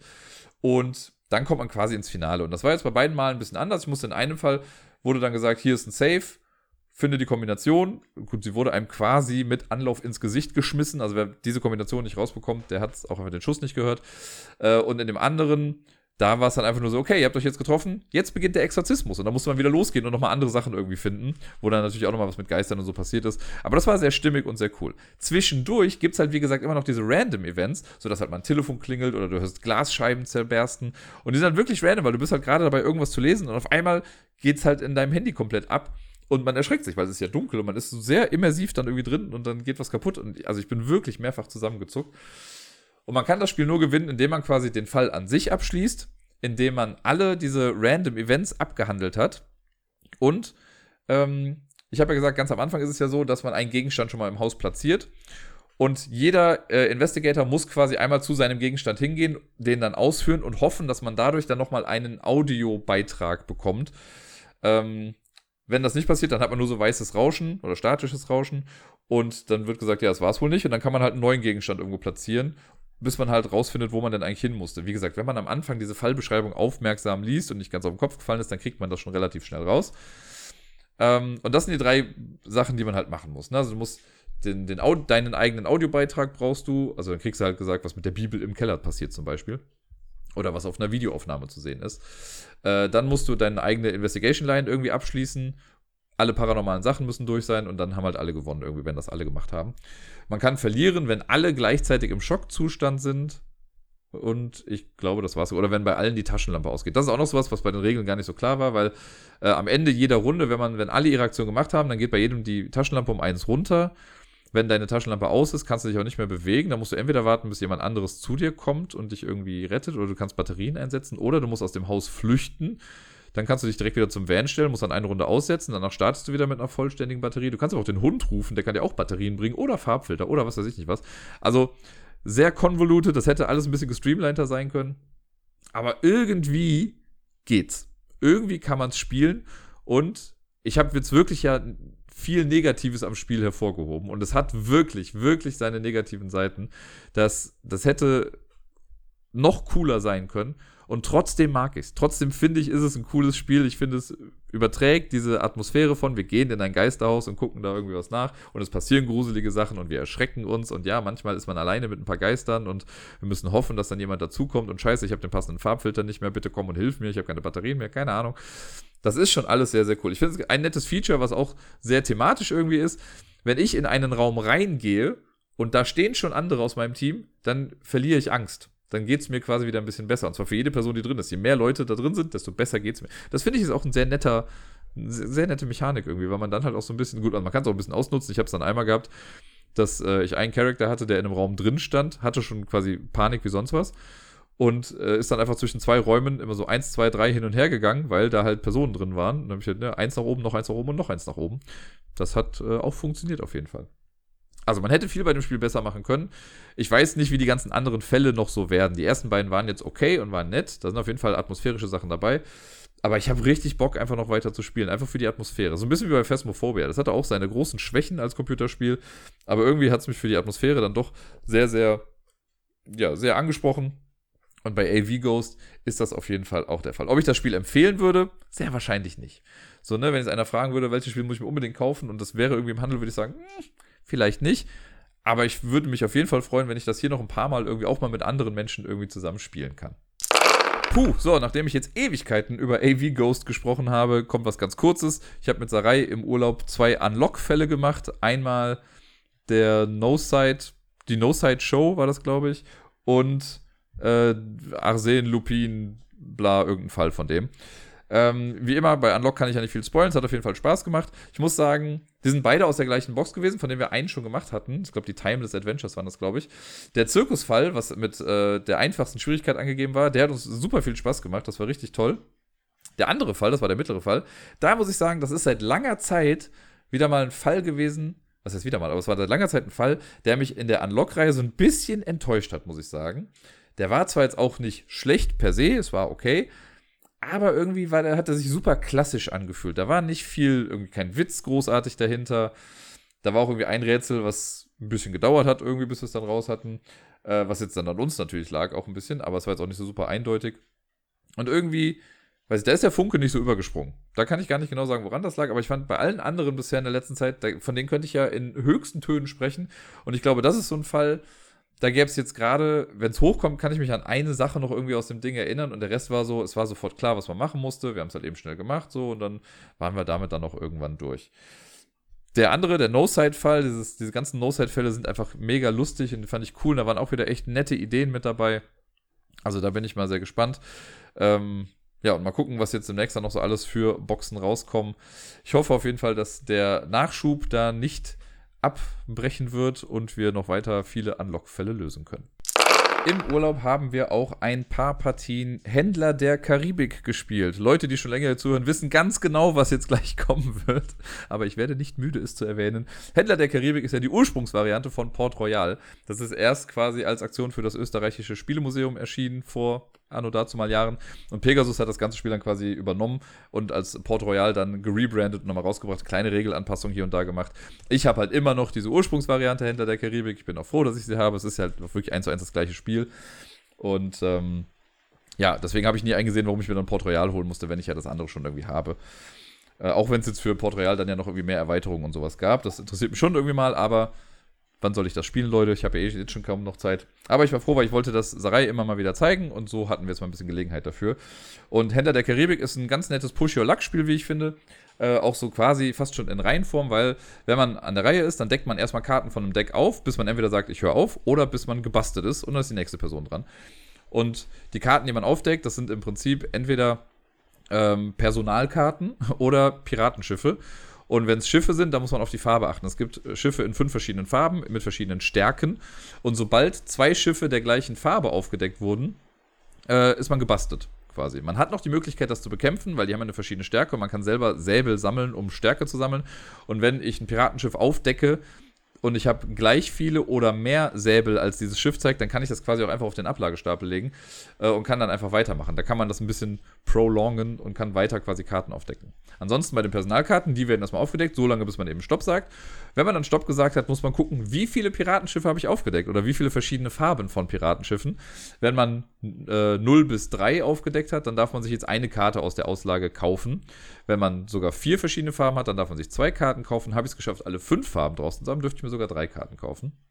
Und kaufen, das ist ein bisschen wie das, ich sag mal, Bonanza-Prinzip, Karten, die wir vor uns liegen haben mit der Rückseite nach oben. Das ist quasi einfach Geld. Und Karten, die wir offen vor uns liegen haben, das sind halt dann die Personalkarten. Und mit dem Geld bezahlen wir dann eben Leute aus der Auslage, holen die in unsere Auslage rein, also in unsere eigene Engine, und die geben uns dann dauerhaft Effekte. Manchmal sind das dann Karten, die eben Säbel bringen, oder die geben uns verschiedene Symbole, die wir für Expeditionen brauchen, oder die geben uns bestimmte Fähigkeiten. Sowas wie jede Karte, die du jetzt kaufst, kostet eins weniger. Und also Geschichten. Und die Personen geben auch Siegpunkte. Äh, und man braucht, ich glaube, wer zuerst 10 Siegpunkte hat oder so, gewinnt dann das Spiel. Ja, ich glaube, so war's. Und man muss aber auch nicht nur 10 Siegpunkte haben, sondern auch eine abgeschlossene Expedition. Und bei den Expeditionen ist es so, die werden auch irgendwann aufgedeckt. Äh, und dann werden die einfach rausgelegt. Und auf so einer Expedition sind dann zum Beispiel drei Symbole drauf. Keine Ahnung, zwei Kreuze und eine Hütte.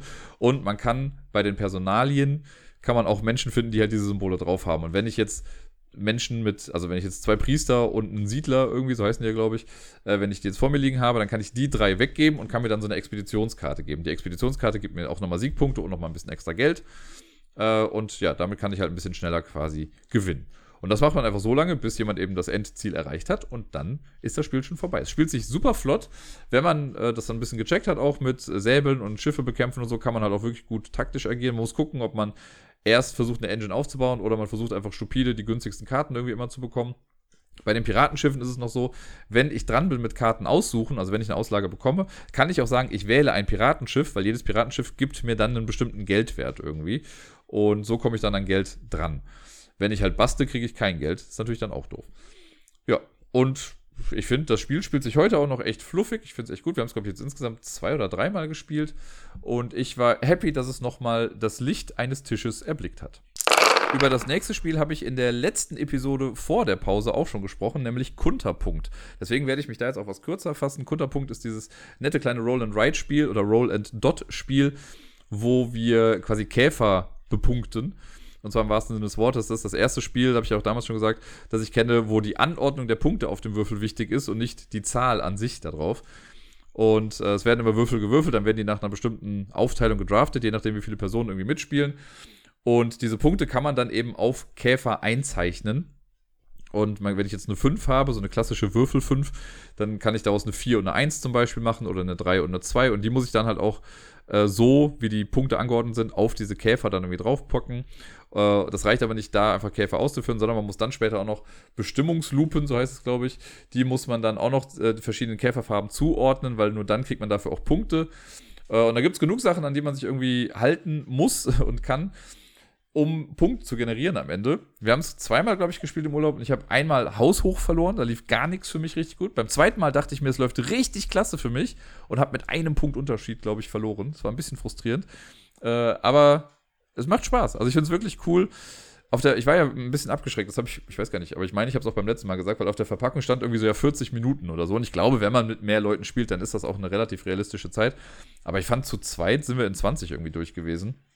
Das, äh, Finde ich auf jeden Fall nett. Wir haben das in einem, äh, also gespielt, als wir aufs Essen gewartet haben im Hotel und das war, konnte man super auf dem Tisch einfach spielen. Selbst als das Essen dann da war, haben wir es quasi nebenher noch weitergespielt. Also für so unterwegs, finde ich, ist das ein echt tolles Spiel. Am zweiten Abend unseres Urlaubs in Prag, wo wir übrigens waren, sind wir in ein ortsansässiges Spielecafé abends gegangen und haben dort insgesamt, ich glaube, drei Spiele gespielt. Und das erste war so zum Ankommen Harvest Dice. Das ist ein Spiel, was ich selber mal auf der Messe gespielt habe und hatte es mir dann, glaube ich, einfach irgendwie nachgebastelt, weil man braucht nicht wirklich viel. Man braucht nur diese Blätter, auf denen man schreibt, die man sich relativ simpel nachmachen kann. Und äh, dann Würfel in drei verschiedenen Farben, in grün, orange und rot war es dann, glaube ich, einfach mit den Zahlen von 1 bis 6 drauf. Und Harvest Dice ist ein wirklich sehr simples Roll-and-Write-Spiel. Ähm, ist jetzt auch nicht mein Lieblingsding, aber ich habe es irgendwie gesehen und dachte mir, ach komm, das können wir jetzt mal zum Einstieg gut machen. Sarai kannte es auch noch nicht. Und ja, dann geht es quasi so. Wir haben äh, eine Auslage oder wir haben eine bestimmte Anzahl von Würfeln. Ich glaube, bei uns war es jetzt dann pro Farbe zwei Stück. Die werden alle gewürfelt und danach wechseln wir uns quasi ab mit der Würfelauswahl, solange bis ein Würfel übrig bleibt. Das heißt, einer bekommt quasi in jeder Runde mal einen Würfel weniger. Und äh, mit dem Würfel machen dann alle irgendwie was. Prinzipiell ist die Regel so, wenn du dir einen Würfel nimmst, die bestimmt die Farbe des Würfels, die Art von Gemüse, die du auf deinem Beet anpflanzt. Und dann hat man so ein kleines Feld mit dreimal sechs Feldern drauf. Es gibt quasi einfach die erste, zweite, dritte Zeile und jede Spalte ist einer Würfelzahl zugeordnet. Wenn ich jetzt also eine grüne 6 nehme, heißt das, ich muss in die Spalte 6 einen Salat einzeichnen. Oder wenn ich eine rote 3 nehme, dann mache ich eine Tomate in Spalte 3. Die erste oder der erste Würfel jeder Art, den kann ich mir quasi frei wählen, aber ab da muss ich dann immer ähm, Gemüsesorten zusammenhängend bauen. Also die gleichen Gemüsesorten zusammenhängend bauen. Also Salat darf nur noch an Salat angrenzen, Tomaten nur noch an Tomaten und Rüben nur noch an Rüben. Und da ist man natürlich dann in der Würfelauswahl hier und da schon mal ein bisschen eingeschränkter. Wenn ich an der Reihe bin und ich muss mir einen Würfel nehmen und ich nehme mir einen Würfel, den ich gar nicht einzeichnen kann, weil angenommen, ich habe gerade einen Sechser Salat eingezeichnet und jetzt ist äh, grün 1 und 2 nur noch da, was ja komplett auf der anderen Seite des Beetes ist, dann ähm, kann ich den Würfel nehmen und kann ihn an mein Schwein verfüttern. Das hat jeder unten links, das ist eine kleine Leiste. Und Schwein verfüttern heißt einfach, man füllt so viele Felder aus, wie die Würfel oder wie die Augenanzahl auf dem Würfel dann quasi angibt. Und immer wenn man, ich glaube, sechs, ähm, sechs Würfel Augen dem Schwein verfüttert hat, kriegt man eine kleine Fähigkeit freigeschaltet, mit der man einen Würfel um eins höher oder niedriger machen kann.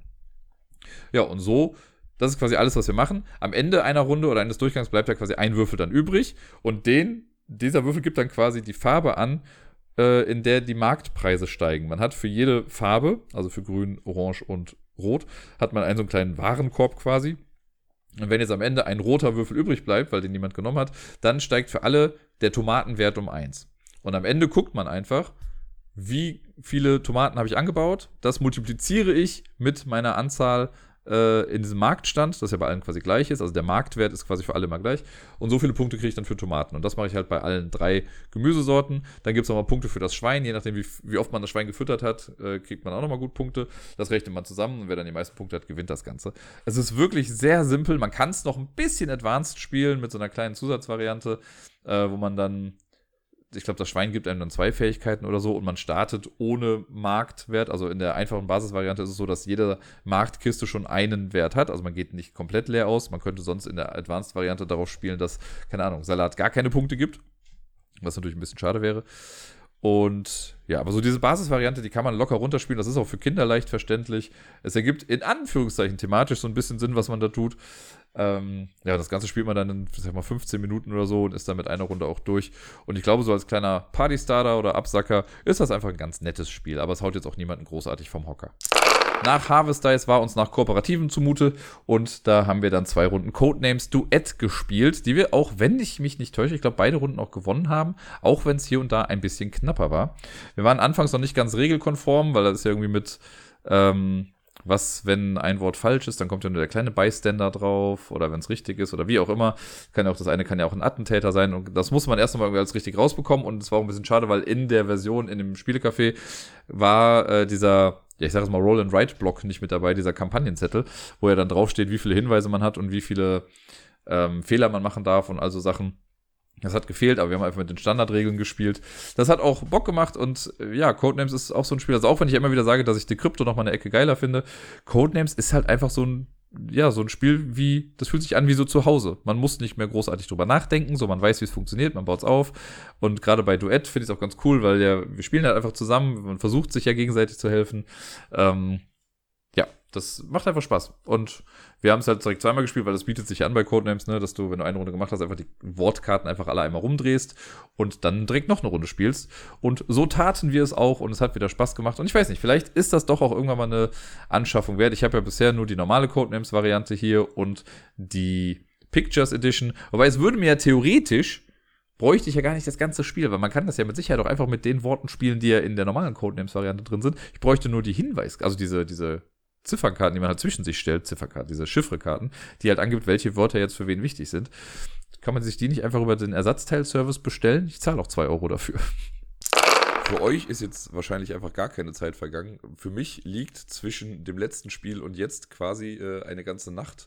Eine sehr kurze Nacht, muss ich sagen. Ich habe jetzt gerade im Jamesons quasi gearbeitet und vielleicht hört man es, meine Stimme ist jetzt ein bisschen heiser. Es war ein bisschen lauter gestern. Ähm, und ich hoffe mal, dass ich jetzt den Rest des Podcasts noch irgendwie durchbekomme. Aber wundert euch nicht, dass sich meine Stimme jetzt gerade ein bisschen anders anhört als vorher. Sehr wahrscheinlich zumindest. Es fühlt sich sehr anders an. Wie dem auch sei. Nach Codenames Dead haben Sarai und ich dann eine Runde, beziehungsweise zwei Runden, äh, Subterra gespielt. Das ist ein kooperatives Spiel, das ich schon länger mal irgendwie so auf dem Radar hatte. Aber ich habe es nie in meinem Umfeld gehabt. Ich wollte es jetzt auch selbst nicht zwingend haben. Aber ich wollte es gerne mal ausprobieren. Es gibt ja sogar auch einen zweiten Teil. Und die Story ist quasi so ein bisschen wie bei, wie hieß das, äh, Descent, wo man äh, in einer Höhle ist, man möchte wieder rauskommen, die Taschenlampen gehen nach und nach aus und man wird von irgendwelchen Monstern äh, verfolgt. Und genau das spielen wir quasi nach. Das ist relativ einfach eigentlich vom Prinzip. Man startet auf einem äh, quadratischen Plättchen in der Mitte des Tisches und von da bewegt man sich quasi durch so ein Höhlensystem mit Figuren weiter. Wenn man am Zug ist, dann hat man, ich glaube, zwei Aktionspunkte und man kann, wie man das so oft kennt von äh, erforschenden Brettspielen, man kann entweder erst ganz vorsichtig einen Teil erst aufdecken, das hinlegen und dann draufgehen. Man kann aber auch einfach headfirst into Chaos laufen und quasi einfach sagen, ich laufe jetzt da rein und dann deckt man jetzt auf und legt es auch direkt hin und dann muss man auch da drauf gehen, no matter what dann halt eben da drauf ist. Und das äh, versuchen wir dann hier und man muss ein bisschen miteinander kooperieren oder ein bisschen viel sogar, weil es gibt dann immer wieder Gefahren in dieser Höhle, die jetzt nicht zwingend diese Monster sind. Die Höhle an sich ist auch einfach echt scheiße. Und also im guten Sinn quasi. Äh, und dann gibt es manchmal Felsen, die runterfallen oder irgendwelche anderen Gefahren, die halt geschehen. Und dann muss man sich auch mal gegenseitig helfen, sich heilen äh, und muss bestimmte Sachen zusammen machen und was weiß ich nicht was. Und dann kommen halt irgendwann noch diese Monster und verfolgen dann einen.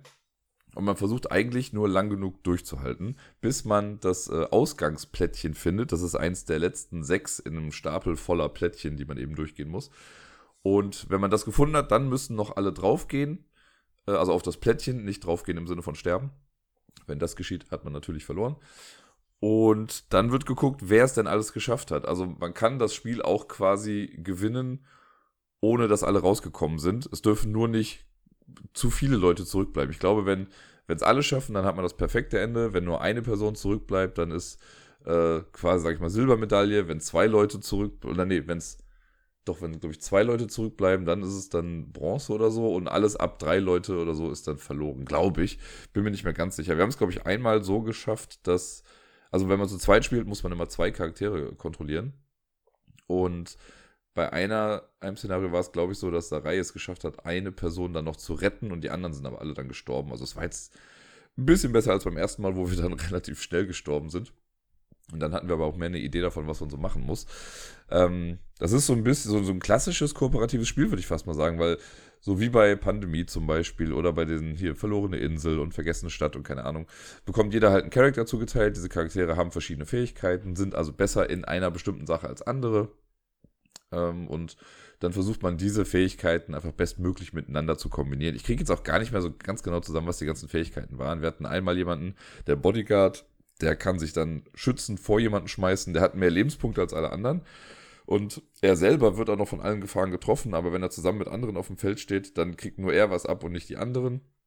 Dann gibt es jemanden, der besser heilen kann, jemand, der schneller ist, jemand, der sich besser verstecken kann. Also Geschichten. Äh, wir haben dann nach der ersten Partie gemerkt, dass wir auch so Fähigkeiten drin hatten, die jetzt in einem, Person, äh, in einem Spiel zu zweit nicht ganz so viel gebracht haben. Und ja, deswegen bei, in der zweiten Partie lief es einfach besser, weil wir auch mehr wussten, worauf wir uns einlassen. Das war schon ganz cool, das bringt ein ganz nettes Gefühl rüber, weil man halt wirklich immer überlegt, ah, okay, wo gehe ich jetzt lang? Und man hat so ein bisschen in der Hand, das ist halt so ein bisschen weg von der Thematik quasi, aber man kann ja so ein bisschen kontrollieren, wo der Ausgang denn eigentlich landen wird, weil man weiß ja, es ist in den letzten sechs Plättchen. Das heißt, wenn man erst ganz viel irgendwie hinten, sage ich mal, erforscht und sich dann wenn es an die letzten Plättchen rangeht, sich dann wieder auf eine Stelle fokussiert, dann kann man das schon ein bisschen forcieren, wo dann eben dieses äh, Endteil denn hinkommt. Aber man muss es halt auch erstmal schaffen bis dahin. Und das ist gar nicht so einfach.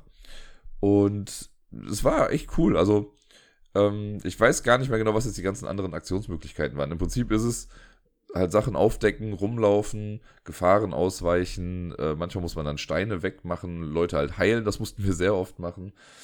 Ähm, und ich glaube, also es ist generell ja immer so ein bisschen schwierig, wenn man, das hatte ich eben auch schon bei AV Ghost, wenn man alleine mehrere Charaktere kontrollieren muss. Ich glaube, ich fände es halt cooler, wenn man es spielt, man hat einfach nur seinen eigenen Charakter, mit dem man was machen kann. Allerdings ist es bei dem Spiel jetzt auch so gewesen, dass wir halt stellenweise dann nur von vier Charakteren nur zwei hatten, die wirklich was machen konnten, weil die anderen halt bewusstlos auf dem Boden lagen. Und dann wurden die Züge dieser Charaktere quasi immer übersprungen. Das kann natürlich auch frustrierend sein, wenn man jetzt das Spiel spielt und man ist die Hälfte des Spiels einfach ausgenockt und es schafft gerade niemand zu einem zu kommen. Das ist dann vielleicht auch ein bisschen doof. Von daher hatten wir da den Vorteil, dass wir mit der jeweils anderen Figur dann wenigstens noch was machen konnten. Ähm, und ich weiß nicht, ob das dann Erfahrungswerte sind, weil gefühlt hat es sich jetzt so angefühlt, als wären wir relativ oft ausgenockt gewesen. Es ist halt, wenn man irgendwie keine Lebenspunkte mehr hat, dann fällt man erstmal hin. Und dann kann man aber warten, bis jemand kommt, um einen dann zu retten. Aber wenn jetzt irgendwie Monster dazwischen sind, dann wird es halt auch ein bisschen schwierig. Ähm, Genau. Und man verliert halt, wenn alle irgendwie gleichzeitig ausgenockt sind. Oder ganz am Ende des Spiels, es gibt so ein Gefahrendeck, sage ich mal. Das wird je nach Schwierigkeit wird das äh, zusammengestellt. Und am Ende einer jeden Runde muss man das irgendwie aufdecken und dann passiert irgendwie was. Also Steine fallen runter, Gas bricht aus, Monster kommen, all so Sachen.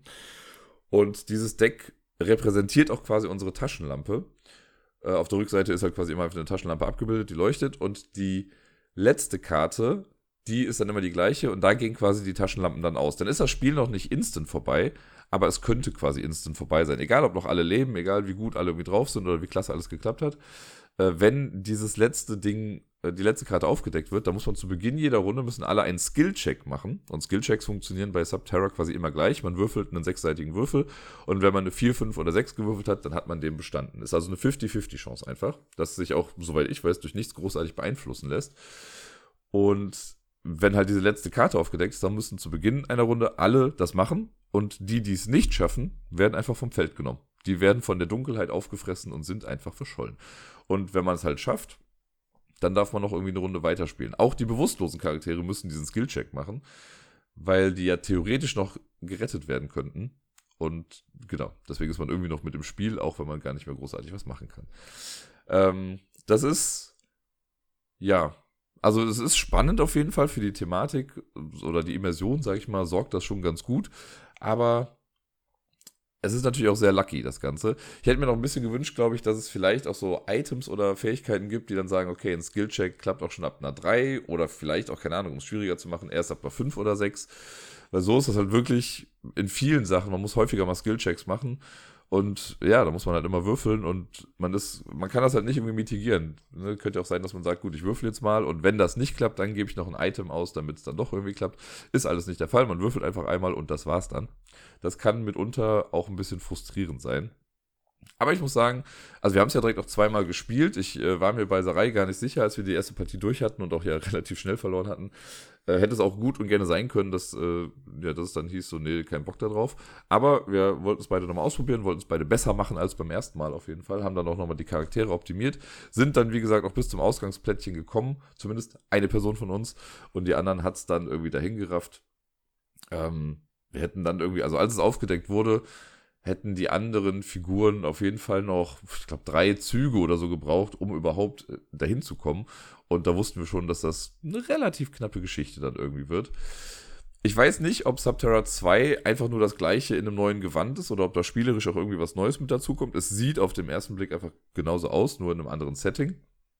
Aber ich bin sehr gewillt, Subterra und auch mal den zweiten Teil irgendwann nochmal zu spielen, einfach um zu gucken, äh, ob da noch ein paar Überraschungen kommen oder ob es sich vielleicht doch jedes Mal einfach dann im Endeffekt irgendwie gleich anfühlt. Was man noch irgendwie dazu sagen sollte, das Spiel ist, also zumindest der erste Teil, der ist sehr dunkel gehalten und ich hatte stellenweise schon Probleme, die Plättchen, die sind halt, ich sag mal so Carcassonne-Style, legt man die halt einfach ne, immer aneinander. Ähm, da dann genau die Übergänge zu erkennen oder was genau dann da drauf ist. Also wenn es jetzt Gas ist, dann ging es, weil das halt irgendwie grün ist. Äh, und das ist auch alles mit Symbolen irgendwie erklärt, aber stellenweise sind es echt viele Symbole und da muss man hier und da noch Plättchen irgendwie drauflegen. Und es gibt eine Fähigkeit zum Beispiel von, ich weiß gar nicht mehr genau, wie die Rolle jetzt heißt, aber da kann man mit Sprengstoff zwischen zwei Höhlenwänden quasi einen Durchgang erschaffen. Da legt man da auch so ein Plättchen drauf. Und das ist alles so ein Schwarz in dunkelblau mit einem Hauch von Lila irgendwie drin. Und das kann man leider nicht so super gut erkennen. Äh, ich meine, es passt ja auch wieder thematisch, dass man in der dunklen Höhle ist, aber für die Lesbarkeit des Spiels ist es doch ein bisschen schwierig. Da hätte ich mir gewünscht, dass sie es da vielleicht ein bisschen klarer schaffen, das irgendwie abzugrenzen. Keine Ahnung, wenn ich jetzt an Vast zum Beispiel denke, da baut man ja auch eine Höhle. Das klappt ja auch irgendwie alles. Klar ist das da so ein bisschen mehr im Comic-Stil gehalten. Aber ich glaube, man hätte es ein bisschen kontrastreicher irgendwie hinbekommen können, sodass man die ganzen Höhlenwege ein bisschen klarer erkennen kann. An unserem dritten Abend in Prag waren wir abends auch zusammen was essen und haben, während wir auf das Essen gewartet haben, äh, auch was gespielt. Und zwar Next Station London. Ein Spiel, das jetzt auch für das Spiel des Jahres nominiert war, leider nicht gewonnen hat. Äh, was heißt leider? Also da komme ich ja später nochmal zu, aber es hat nicht gewonnen. Aber wir haben davon, ich glaube, zwei Partien dann direkt back-to-back -back gespielt, während wir gewartet haben. Und ja, ich glaube, über Next Station London kann ich jetzt gar nicht mehr allzu viel sagen. Es ist ein echt cooles Spiel. Ich mag es super gerne. Und ja, es hat seine Reisefähigkeit auf jeden Fall sehr bewiesen, weil wir hatten es jetzt halt, wie gesagt, mit und das kann man einfach mal schnell rausholen und wenn man da geübt ist, dann muss man sich nur auf dem Tisch ein bisschen mit den Stiften organisieren, damit man weiß, wann welcher Stift irgendwie drankommt. Aber alles in allem finde ich es echt ganz gut. Es, also ich habe auch nicht das Gefühl, dass sich das irgendwie wiederholt. Ne, weil irgendwie der Plan ist ja an sich immer fix und klar, man macht immer das gleiche mit Linienzeichnen, aber allein die Tatsache, dass die Symbole immer irgendwie anders rauskommen, dass die Stiftverteilung ja immer so ein bisschen anders ist, das sorgt schon dafür, dass das Ganze einfach einen echt hohen Wiederspielwert hat und gerade für so ein Spiel, was ja gar nicht so ewig lang geht, da gefällt mir das richtig gut. Also klar, jetzt kommt ja auch wie Next Station Tokyo raus und ein dritter Teil ist ja auch schon in der Mache. So neue Maps sind bestimmt nicht verkehrt. Aber ich glaube, ich hätte damit auch gut leben können, wenn es einfach nur London gewesen wäre. Und ja, das kann man dann immer mal wieder spielen, wenn man lustig ist. An unserem letzten Abend haben wir abends im Hotel noch einen Hidden Games Fall gespielt. Den hatten wir mal mitgebracht. Der ist jetzt leider schon ein bisschen länger liegen geblieben. Den habe ich nämlich letztes Jahr auf der Messe quasi von Pegasus bekommen als Rezensionsexemplar. Und irgendwie sind wir einfach in der Zeit nicht dazu gekommen. Jetzt haben wir dabei mitgenommen und haben ihn dann noch gespielt. Äh, das war wieder sehr lustig. Hidden Games, das sind ja diese Sachen, wo man quasi einen Umschlag bekommt, wo ganz viele Materialien drin sind und dann muss man ein paar Fragen lösen und muss aber halt selbstständig die Recherche betreiben. Man hat dann irgendwie Fotos, Chat-Ausschnitte, ähm, Zeitungen und was weiß ich nicht alles, die man dann durchlesen muss. Auf manchen Sachen sind dann auch QR-Codes oder Webseiten angegeben. Da muss man wirklich auf diese Webseite gehen und sich Sachen angucken. Es gibt so einen Instagram-Verschnitt von Hidden Games, den muss man sich auch mal wieder angucken und dann kann man darüber auch Informationen bekommen über die Geschehnisse. Und man versucht quasi einen Abend äh, zu rekonstruieren. Eine Person ist gestorben, man muss gucken, was genau hat dazu geführt, dass diese Person gestorben ist. Und dann kriegt man irgendwie Fotos von Menschen und kriegt auch Namen, aber muss diese Namen dann auch erstmal zuordnen. Und dann, das fand ich hier ganz cool. Man hat wirklich so eine Art Ermittlungsarbeit gemacht, weil man so einen großen Stadtplan hatte von einer Insel. Wir haben den Fall Reif für die Insel gespielt. Und dann kriegt man so kleine Sticker und da kann man dann quasi Uhrzeiten draufschreiben und die dann auf diesen Inselplan draufkleben, um nachzuvollziehen, welche Person war an welchem Ort zu welcher Uhrzeit. Und daraus ergibt sich dann auch so, ach guck mal, die waren am gleichen Ort, ha, was könnte das denn bedeuten und so weiter. Das hat schon echt Bock gemacht. Allerdings äh, ist uns beiden quasi auch nochmal klar geworden, dass es ein bisschen einfach war. Also zumindest, wenn man das schon so ein bisschen kennt, dieses System. Man wird da schon sehr auch irgendwie an die Hand genommen und stellenweise ist es auch so, also manchmal muss man halt dann auch äh, Soundnachrichten abspielen und es wird oft dann nochmal das wiederholt, was man ja sowieso schon weiß. Äh, und das zieht das Ganze dann so ein bisschen künstlich in die Länge. Und wir haben dann auch am Ende, also wenn man dann ganz fertig ist, dann kann man sich quasi dann die Lösung anzeigen lassen oder man kann sie sich anhören. Es gibt diesen einen äh, Ermittler, der quasi dann mit einem spricht. Und das haben wir uns komplett geschenkt, weil er im Prinzip ja eh einfach nur nochmal das erzählt, was wir ohnehin schon wussten, weil man muss so, also man beantwortet Fragen online und kriegt dann quasi halt gesagt, jo, stimmt alles. Und als wir dann gesagt bekommen haben, ja, stimmt alles, dann mussten wir uns auch nicht nochmal erzählen lassen, warum denn alles stimmt, weil wir hatten ja schon alles rekonstruiert, wir hatten uns auf alles einen Reim gemacht und damit hatte sich das dann auch erledigt. Es hat trotzdem Spaß gemacht, es war ganz cool, es ist eine nette kleine Beschäftigung gewesen, aber es hat sich auch mehr wie eine Beschäftigung angefühlt und jetzt nicht wie ein komplett forderndes Spiel, wo man jetzt super krasse Rückschlüsse oder so ziehen musste. Es gab hin und wieder mal kleine Überlegungen, weil wir dann nicht sicher wussten, ach guck mal, warum ist der denn hier und was heißt das denn und was meinte der mit dieser Mail und keine Ahnung. Aber der hatte jetzt auch nicht so die krassesten Überraschungen irgendwie parat. Man musste hier und auch ein paar Sachen irgendwie ausrechnen. Das war schon, also es sind nette Ideen drin für so einen Fall. Ich habe jetzt auch noch nicht unendlich viele von den Dingern gemacht. Äh, und vom Material her ist es auf jeden Fall echt top-notch, also da kann man echt nicht meckern. Äh, aber ja, es wäre, glaube ich, ganz cool, wenn es in Zukunft mal irgendwie so ein paar Fälle gäbe, die ja die Stellschraube der Schwierigkeiten ein bisschen anziehen würden. Als wahre Spielefreunde sind wir natürlich immer und überall vorbereitet auf ein Spiel und haben äh, selbst am Flughafen, als wir zurückgeflogen sind, dann noch ein Spiel gespielt. Und zwar nicht irgendein kleines, sowas wie Revolver Noir, sondern Sattgrün. Das hatten wir noch im Rucksack, weil das äh, hat nicht mehr in den Koffer reingepasst und so. Oder beziehungsweise dann wäre der Koffer zu schwer gewesen. Deswegen hatte ich in meinem kleinen Rucksack noch ein paar Spiele drin.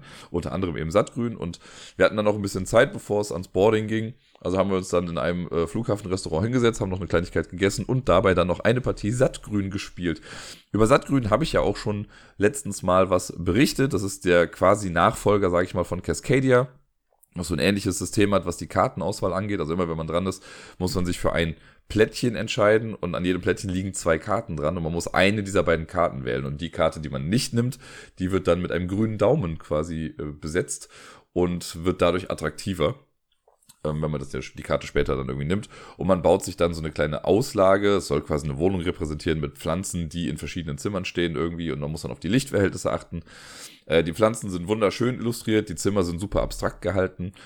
Und man muss einfach gucken, dass man so Symbole dann zusammen matcht. Aber ich muss sagen, mir macht es echt Spaß. Und also, ja, es ist immer so ein bisschen dieser Moment, wenn ich dann spiele, denke ich mir so, ah, irgendwie macht es mir ein bisschen mehr Spaß als Cascadia. Wobei Cascadia auch seine Momente hat. Also irgendwie hat beides so sein Für und Wider. Ich mag halt das, ähm, das ist bei Sattgrün, dass man einfach diese 3x15 große Auslage baut. Die ist quasi fest vorgegeben, wie groß das wird.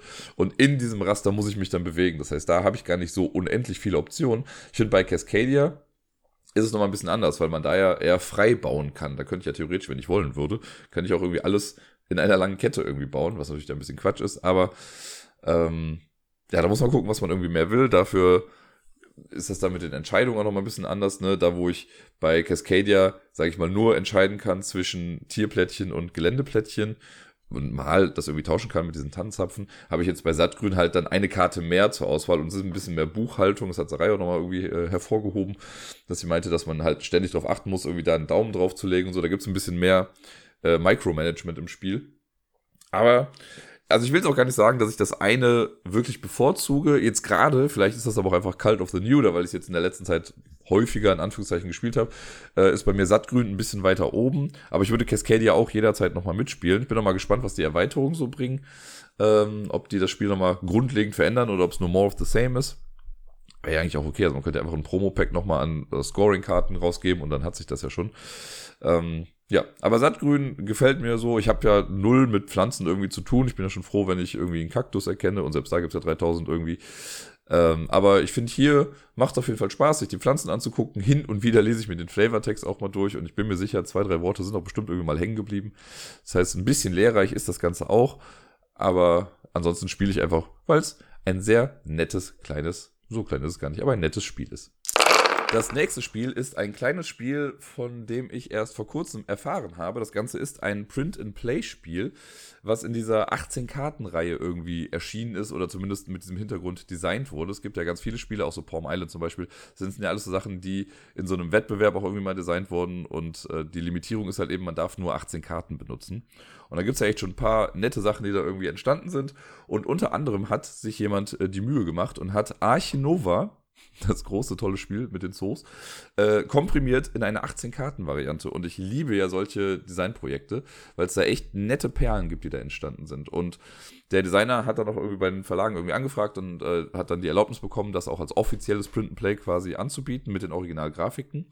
Und ich habe mir das letzte Woche einfach mal äh, ausgedruckt und zusammengebastelt. Und dann habe ich es insgesamt, ich glaube, dreimal solo gespielt. Und jetzt äh, am Wochenende, als Sarai da war, haben wir es auch zweimal gegeneinander gespielt. Und ich muss sagen, das ist echt ein nettes kleines Spiel.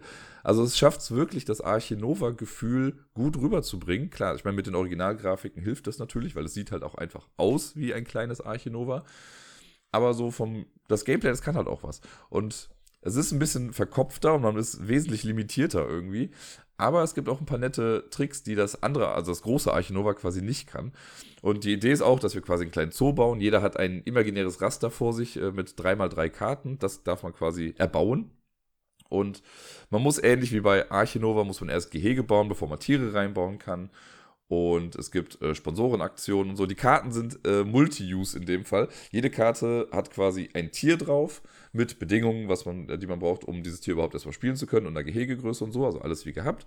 Äh, was jetzt noch neu hinzukommt, ist, dass Tiere an sich die Wasser- oder Felsenbedingungen mitbringen, also oder ähm, geben. Also es kann sein, dass man ein Tier baut, das selber gar keinen Felsen braucht, aber es gibt Felsen. Und da kommt dann dieses Raster ins Spiel. Da muss man nämlich, wenn ich jetzt ein Tier habe, das an Felsen gebaut werden muss, muss das neben einem Tier sein, das diese Felsenressource quasi gibt. Das äh, ist ein bisschen was Neues. Geld funktioniert ganz anders in dem Spiel. Äh, Tiere kosten auch Geld, um sie zu spielen.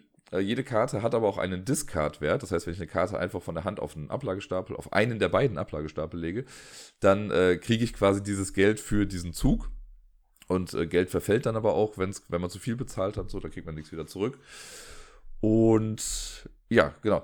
Also das Herzstück ist quasi eine Karte, das, was vorher diese fünf Karten sind, die man in dieser Fokusleiste, wie es bei Civilization hieß, äh, immer so hin und her schiebt, quasi, um die Aktion stärker zu machen. Das ist hier jetzt eine Karte, die an jeder Kante quasi eine Aktion hat. Und das sind die bekannten Aktionen aus Archinova. Also es gibt die Bauaktion, es gibt die Tieraktion, die Kartenaktion. Und auf der letzten äh, Kante, sage ich mal, haben sie zwei Aktionen zusammengepackt. Das nennen sie hier die Sponsorvation Action. Also die Sponsorenaktion und die Conservation Action. Die haben sie auf ein Level quasi gepackt. Und immer wenn man dran ist, dann muss ich halt merken, äh, dass quasi um diese Karte herum, die liegt einfach auf dem Tisch und immer die Aktion, die nach oben zeigt, das ist die Vierer-Aktion. Und dann geht es quasi im Uhrzeigersinn absteigend weiter. Also die auf, ich sage jetzt mal 3 Uhr, die Aktion, das ist immer die Stärke 3, die auf 6 Uhr ist die Stärke 2 und das auf 9 Uhr ist die Stärke 1. Und egal, wenn man die Karte dreht, immer das, was oben ist, ist immer die 4, alles, was links ist, ist immer die 1. Und immer wenn ich eine Aktion mache, mit ihrer Stärke, die sie dann gerade hat, dann drehe ich die Aktion, die ich gerade gemacht habe, die drehe ich dann auf die 1. Und dadurch ergibt sich natürlich wieder eine andere Ausrichtung dieser Karte. Und dadurch kann man auch, und das ist auch ganz cool irgendwie, dadurch kann man so ein bisschen beeinflussen, welche Aktion als nächstes ganz oben sein wird. Also wenn ich jetzt weiß, okay, ich möchte eigentlich Karten ziehen, dann baue ich vielleicht kurz eine Kleinigkeit, weil wenn ich gebaut habe, dann kommt Bauen auf die 1 und dadurch ist die Karte automatisch so ausgerichtet, dass die Kartenaktion dann auf der 2, äh, also auf der 4 ist und ich kann damit dann zwei Karten ziehen. Die Aktionen sind natürlich dann alle stellenweise ein bisschen anders. Also beim Kartenziehen ist es so, man kann höchstens zwei Karten ziehen vom Stapel, die nimmt man dann auf die Hand. Es gibt ein Handkartenlimit, ein sehr striktes, von drei Karten. Also sobald ich drei Karten habe, muss ich einen auch wieder, äh, also mehr als drei Karten habe, muss ich wieder was abwerfen, sodass ich nur drei habe. Äh, und man ist da sehr limitiert. Und ja, äh, dann gibt es auch, also diese ganzen Sachen, wenn man Tiere spielt, dann haben die drei verschiedene Ausrichtung quasi im Zoo. Wenn sie, wenn die neu reinkommen, werden die so ein bisschen nach rechts gedreht gelegt, weil die dann ready sind. Man kann ready Tiere kann man dann ausgeben, dann legt man sie einfach ganz normal quasi hin. Ähm, weil jedes Tier hat noch einen Geldwert, also hat den Geldwert, den man bezahlen muss, um es zu spielen. Es hat einen Geldwert, den man bekommt, wenn man die Karte abwirft. Und es hat einen Geldwert, den mir die Karte gibt, wenn ich sie ausgebe. Dann bleibt sie in meinem Zoo, aber das ist quasi das Geld, das ich durch dieses Tier dann generieren kann. Äh, und das Geld kann ich dann auch ausgeben, um Karten irgendwie zu spielen. Das muss man stellenweise auch machen, weil man sonst andere Tiere gar nicht irgendwie rausbekommt. Und Tierkarten können auch nach links gedreht sein. Das ist dann, wenn sie konserviert wurden mit der Conservation Action. Das funktioniert hier so ein bisschen anders. Ähm, gibt am Ende quasi auch nochmal extra Siegpunkte dann, aber das jetzt genau zu erklären wäre jetzt ein bisschen schwierig, aber man muss quasi, wenn man die äh, Sponsor-Action macht, dann kriegt man, muss man gucken, ob man eine gewisse Anzahl an Symbolen hat wenn man das hat, dann kann man zum Beispiel, steht auf der Karte, du darfst 10 Conservation-Punkte jetzt storen. Und dann darf man Tiere, die man in seinem Zoo hat, quasi nach links drehen, mit einem Gesamtwert von 10 dieser Punkte. Das ist ein bisschen anders und nicht ganz so intuitiv eigentlich, aber alles in allem funktioniert es dann ganz gut, wenn man es einmal rausbekommen hat. Äh, dadurch kann man aber Punkte machen bei den Sponsoren-Action. Wie gesagt, jede Tierkarte hat unten so ein kleines Sponsoren-Action-Feld. Das sind dann nochmal so kleine Zusatzaktionen, die man machen kann, wenn man eben auch diese Sponsor-Action dann nimmt äh, bei den Tieraktionen. Damit spielt man die Tiere eben einfach aus. Und ich glaube, das war es dann schon großartig als Aktion. Und man spielt insgesamt festgelegt vier Runden. Dadurch ist das auch relativ kompakt, das Ganze. Ähm, immer wenn das Deck einmal durch ist, und wir erinnern uns, es sind ja nur insgesamt 18, ich glaube sogar nur 16 Tierkarten, weil die 17. Äh, und 18. Karte, das sind halt eben diese Aktionskarten, die man vor sich liegen hat. Immer wenn das Deck einmal leer ist, dann ist eine Runde vorbei. Da wird quasi eine Pause ausgelöst. Alle Tiere, die eine Kaffeetasse drauf haben, werden wieder ready gemacht. Das heißt, wenn man, wenn die Geld geben, geben die jetzt wieder Geld. Und äh, dann geht's weiter. Und nach der vierten Runde guckt man, wer die meisten Punkte dann hat. Jetzt habe ich noch gar nicht über die Auslage gesprochen, die gibt's ja auch noch. Äh, es ist nicht so wie bei Archinova, dass wir so ein langes Display haben, wo ganz viele Karten irgendwie aufgereiht sind, sondern äh, zu Beginn des Spiels gibt's gar keine Auslage. Aber sobald Karten abgelegt werden, werden die auf einen von zwei Ablageplätzen quasi gelegt. Oder Ablagestapeln, das wäre eigentlich das sinnvollere Wort hier in diesem Podcast. Und äh, genau, wenn noch kein Ablagestapel da ist, dann legt man, muss man halt einen anfangen. Wenn nur einer da ist, muss man den zweiten anfangen. Und dann kann man sich immer entscheiden, auf welche Seite man eine Karte drauflegt. Und immer die beiden Karten, die oben liegen, das sind die Karten, die gerade im Display sind. Das heißt, es gibt auch die Zuschnappen-Aktion. Dann darf man eine von den Karten äh, vom Ablagestapel quasi nehmen und sich die auf die Hand dann irgendwie holen. Das sind diese Auslagen. Ansonsten zieht man aber meistens Karten vom Stapel.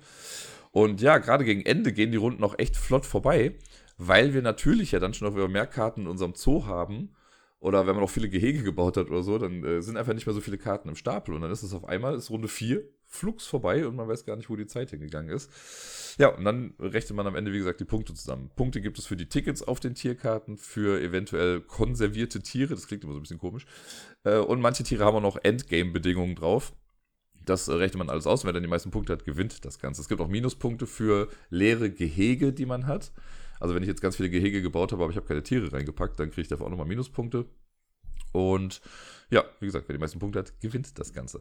Das ist sehr clever gemacht und sehr cool gemacht. Also es gefällt mir richtig. Das wäre auch so ein Spiel, das könnte einfach rauskommen, glaube ich. Also ich finde da nicht viel falsch dran. So ein bisschen beim Balancing müsste man gucken, weil es gibt von diesen 16 Tierkarten, haben wir da mal gesehen, es gibt irgendwie, ich glaube, drei Tiere mit einem Einer-Gehege. Es gibt nur ein Tier, das ein Zweier-Gehege braucht. Dann irgendwie drei Dreier, vier Vierer, fünf Fünfer oder so. Keine Ahnung, ob das jetzt mathematisch aufgeht, aber irgendwie so in diese Richtung ist es dann. Und ähm, ja, das muss man auch erstmal irgendwie wissen. Das hat mir nämlich, als äh, ich mit Sarai gespielt habe und so, habe ich halt, sag ich mal, ganz normal gespielt und hatte auch keinen super guten Start. Aber bei Sarai lief es halt gar nicht und man kriegt zu Beginn, äh, macht man so einen Startdraft und da sind auch so Starttiere dabei. Und das sind die einzigen sechs Tiere, diese Starttiere, die keinerlei Bedingungen irgendwie brauchen. Aber das, also selbst ich, der es jetzt schon ein paar Mal gespielt habe, hat sich darüber gar keine Gedanken gemacht.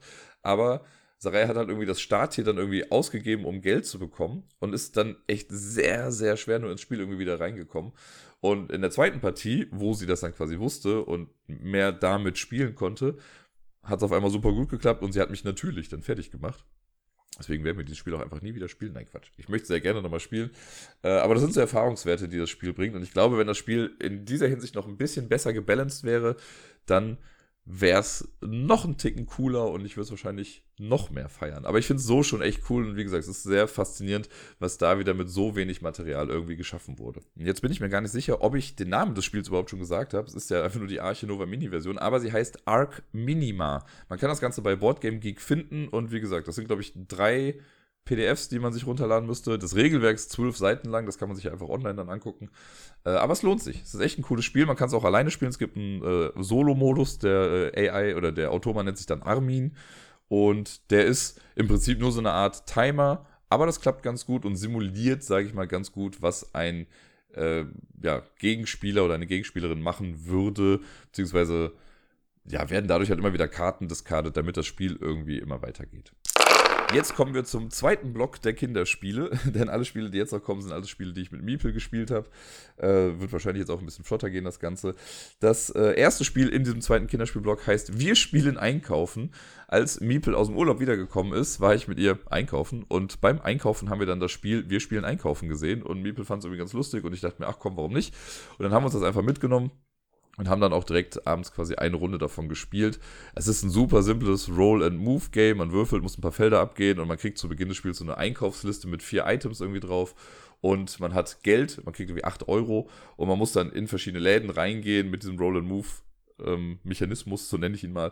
Und wenn man in einem Laden ist, dann kann man halt dann die Waren kaufen, die da gerade angeboten werden. Und manche Sachen sind dann teurer, manche Sachen sind günstiger. Und man kann halt versuchen, äh, Sparfuchs zu sein und immer in die Läden zu gehen, wo es gerade günstig ist und das, äh, also die Waren sortieren sich quasi immer so ein bisschen neu. Und es kann sein, dass eine Sache erstmal teuer war, aber die wird dann günstiger im Laufe der Zeit. Oder man geht halt einfach straight in, holt sich alles, was teuer ist, kann dann aber nochmal zur Bank gehen und sich neues Geld tun. Aber auch das ist so eine Glückssache. Wenn ich zur Bank gehe, dann würfel ich halt mit einem sechsseitigen Würfel. Und wenn ich eine Eins würfel, kriege ich halt nur ein Euro. Das wäre ein ziemlich beschissener Geldautomat, muss ich sagen, wenn man irgendwie erst nochmal würfeln muss, wie viel Geld ich jetzt eigentlich bekomme. Weil dadurch kann es natürlich sein, dass ich irgendwie dreimal zum Geldautomaten muss, um dann noch das restliche Geld zu bekommen. Naja, und wenn man seine vier Items dann zusammen hat, dann muss man wieder zurück nach Hause gehen und wer das zuerst geschafft hat, gewinnt dann eben das Spiel. Es ist wirklich sehr, sehr simpel, aber für Miepel super gut. Die hatte da Spaß mit, irgendwie das Geld auszugeben und in die Läden zu gehen. Und äh, wir haben dann noch vorher durchgesprochen, was sind die ganzen äh, Gegenstände, die man kaufen kann. Also Lebensmittel sind das in dem Fall. Und in welchem Laden findet man die und wie viel Geld braucht man dafür. Also so ein bisschen zum Zählen und diese ganzen kognitiven Fähigkeiten, die damit zusammenhängen mit dem Einkaufen. Das kriegt das Spiel schon echt gut hin. Also dafür hat es äh, Spaß gemacht und ich glaube, dass Miepel und ich das schon noch ein paar Mal mehr spielen werden. Das wundervolle Plankenplumpser haben wir auch wieder gespielt. Vielleicht erinnert ihr euch auch noch, das ist dieses Spiel mit den Piratenelefanten, die auf diesen äh, Planken, die so leicht magnetisch befestigt sind, auf dem Schachtelboden, äh, immer so weiter nach vorne gehen müssen und man legt, also man macht so ein Push-Your-Luck-Spiel eigentlich, muss immer so Karten aufdecken und wenn ich jetzt ab einer bestimmten Stelle sage, ich höre auf, Karten aufzudecken, weil sobald zweimal das gleiche Symbol aufgedeckt wird, ist äh, die Runde gebastelt. Äh, wenn das passiert, dann muss ich meinen Elefanten eins nach vorne bewegen. Wenn ich aber irgendwann sage, ich höre auf, dann bekommen alle anderen Personen, die mitspielen, dann so Holzscheiben auf ihre Planke drauf, die das Gewicht eben vergrößern oder verstärken. Und irgendwann fallen diese Elefanten halt runter. Ich habe das Spiel noch nicht einmal gegen Miepel gewonnen, weil sie ein bisschen random stellenweise dann noch sagt, ja, ich mache weiter oder ich höre auf oder so. Und dadurch keine Ahnung, kriege ich dann die ganzen Scheiben drauf und dann verliere ich irgendwie. Ich glaube, sie weiß noch nicht hundertprozentig, was abgeht, aber sie findet es sehr lustig.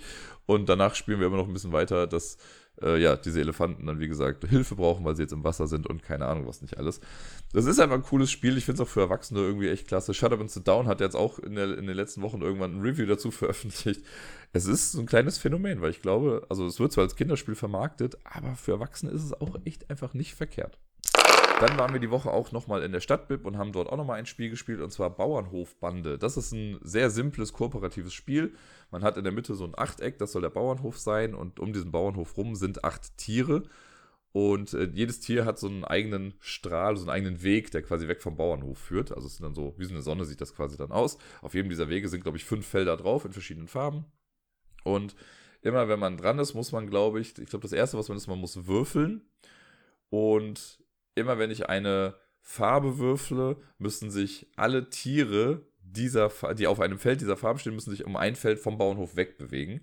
Und danach äh, deckt man eine Karte auf. Und auf der Karte ist entweder nochmal ein Tier drauf, dieses Tier geht dann nochmal ein Feld weiter weg, oder es ist der Bauer drauf. Der Bauer darf ein Tier wieder ein Feld zurückholen. Es kann ein Hund drauf sein, der ist auf unserer Seite, der holt Tiere ganz wieder zurück zum Bauernhof. Oder es sind äh, kleine Items drauf, mit denen man auch bestimmte Tiere wieder zurückholen kann. Und ja, so versucht man sich einfach komplett durch den Stapel an Karten durchzuspielen, wenn der aufgebracht ist und äh, aufgebraucht ist und kein Tier ist komplett runter von seinem Weg quasi gekommen, also weggelaufen, dann gewinnt man das ganze Spiel. Es ist ein nettes kleines Management-Spiel, man muss immer darauf achten, welches Tier ist gerade am weitesten weg. Ist halt auch ein bisschen random, ne? wenn ich jetzt immer wieder so würfle, dass die Kuh sich immer weiter wegbewegt, dann wird es schwierig sein, die einzufangen. Aber alles in allem ist das Kartendeck schon so ausgelegt, würde ich mal behaupten, dass man die Tiere schon wieder zurückholen kann. Äh, aber es war spannend. Also Miepel hat auf jeden Fall sehr viel Spaß damit gehabt. Äh, das Material ist nett, man kann das Ganze irgendwie schnell aufbauen. Sie hat auf jeden Fall das Konzept verstanden, ne? sobald man dann sagt, die Tiere dürfen nicht weglaufen. Und sie hat dann auch echt gute Entscheidungen getroffen, weil manchmal darf man ja entscheiden, welches Tier nehme ich jetzt zurück. Und man kann ja locker in sowas verfallen wie, ja, ich nehme immer die Katze oder so. Aber sie hat immer schon geguckt, welches Tier ist gerade am weitesten weg. Das mit den Farben hat gut geklappt, dass, ne, wenn sie jetzt rot gewürfelt hat, dass sie dann geguckt hat, welche Tiere stehen gerade alle auf rot und diese Tiere müssen dann ein Feld weiter weggehen. Also, das hat alles echt gut geklappt. Dafür, dass das Spiel, glaube ich, eigentlich erst ab vier Jahren gedacht ist, ist Miepel mit ihren, ja gut, dreieinhalb Jahren jetzt auf jeden Fall schon äh, gut dabei gewesen zum Thema Farben erkennen und so passt auch definitiv das nächste Spiel. Das ist ein Spiel, was ich auch hier habe. Wir haben es allerdings im Halligalli gespielt und zwar Tempo Kleine Schnecke. Ich glaube, die meisten von uns kennen einfach Tempo Kleine Schnecke. Das ist ja wirklich so ein Klassiker. Das habe ich schon als Kind damals gespielt und auch irgendwie geliebt, auch wenn es ja so ein Non-Game ist. Also es gewinnt ja eigentlich niemand. Also die Schnecken gewinnen, aber nicht wir als Person. Aber Miepel kann das mittlerweile echt gut. Ne? Die Würfel würfeln, dann die jeweiligen Schnecken nach vorne bewegen und so. Ist einfach ein nettes kleines Rennen. Sie fiebert dann auch trotzdem immer mit und äh, hofft, dass dann immer, keine Ahnung, blau gewinnt. Blau ist ihre Lieblingsfarbe momentan. Und deswegen ist sie immer sehr happy, wenn diese Schnecke dann gewinnt. Wobei dieses Mal hat Rosa zweimal hintereinander gewonnen. Keine Ahnung, was die genommen hat.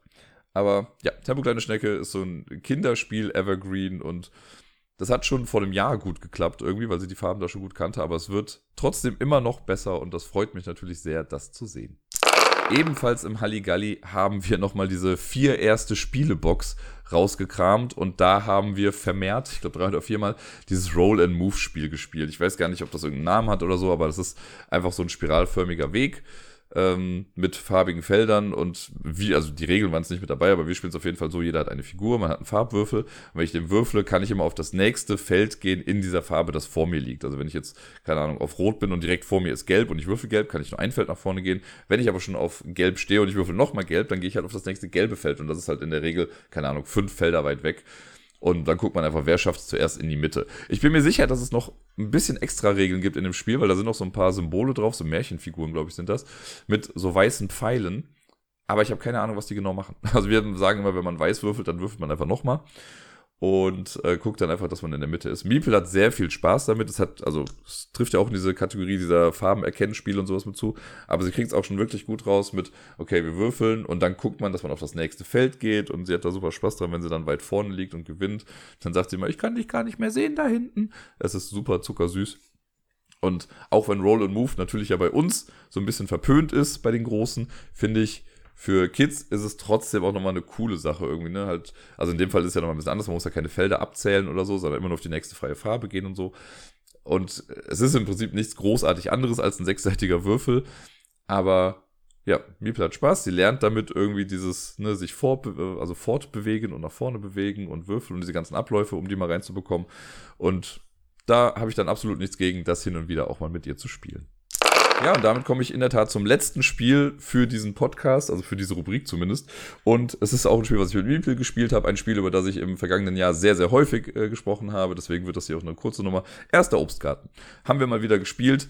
Ähm, Miepel hat sich das gewünscht. Und ja, es hat solide geklappt. Wir haben 1A gewonnen. Der Rabe ist kaum nach vorne gekommen. Miepel hatte sehr viel Spaß. Danach mussten wir wieder dann das Spiel spielen, dass äh, der Rabe erstmal zu allen Bäumen fliegt und sich erkundigt, wo denn bitteschön das ganze Obst äh, hin ist.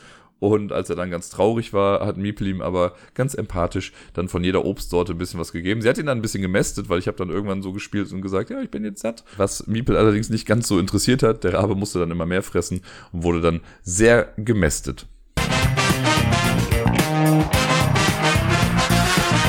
Auch in der neuen Staffel soll es natürlich weiterhin Top Ten Listen geben. Zumindest ist das erstmal der Plan. Mal gucken, ob mir zwischendrin wieder irgendeine andere Aktion oder sowas einfällt oder so eine Art Langzeitprojekt wie die Top 100.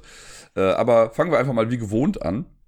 Und ich habe mir überlegt, oder beziehungsweise muss ich fairerweise sagen, Sarai hat sich überlegt, dass eine Liste von den Top 10 Spielen mit Städtenamen doch ganz gut passen würde, da wir in den Ferien ja auch einen Städtetrip nach Prag gemacht haben.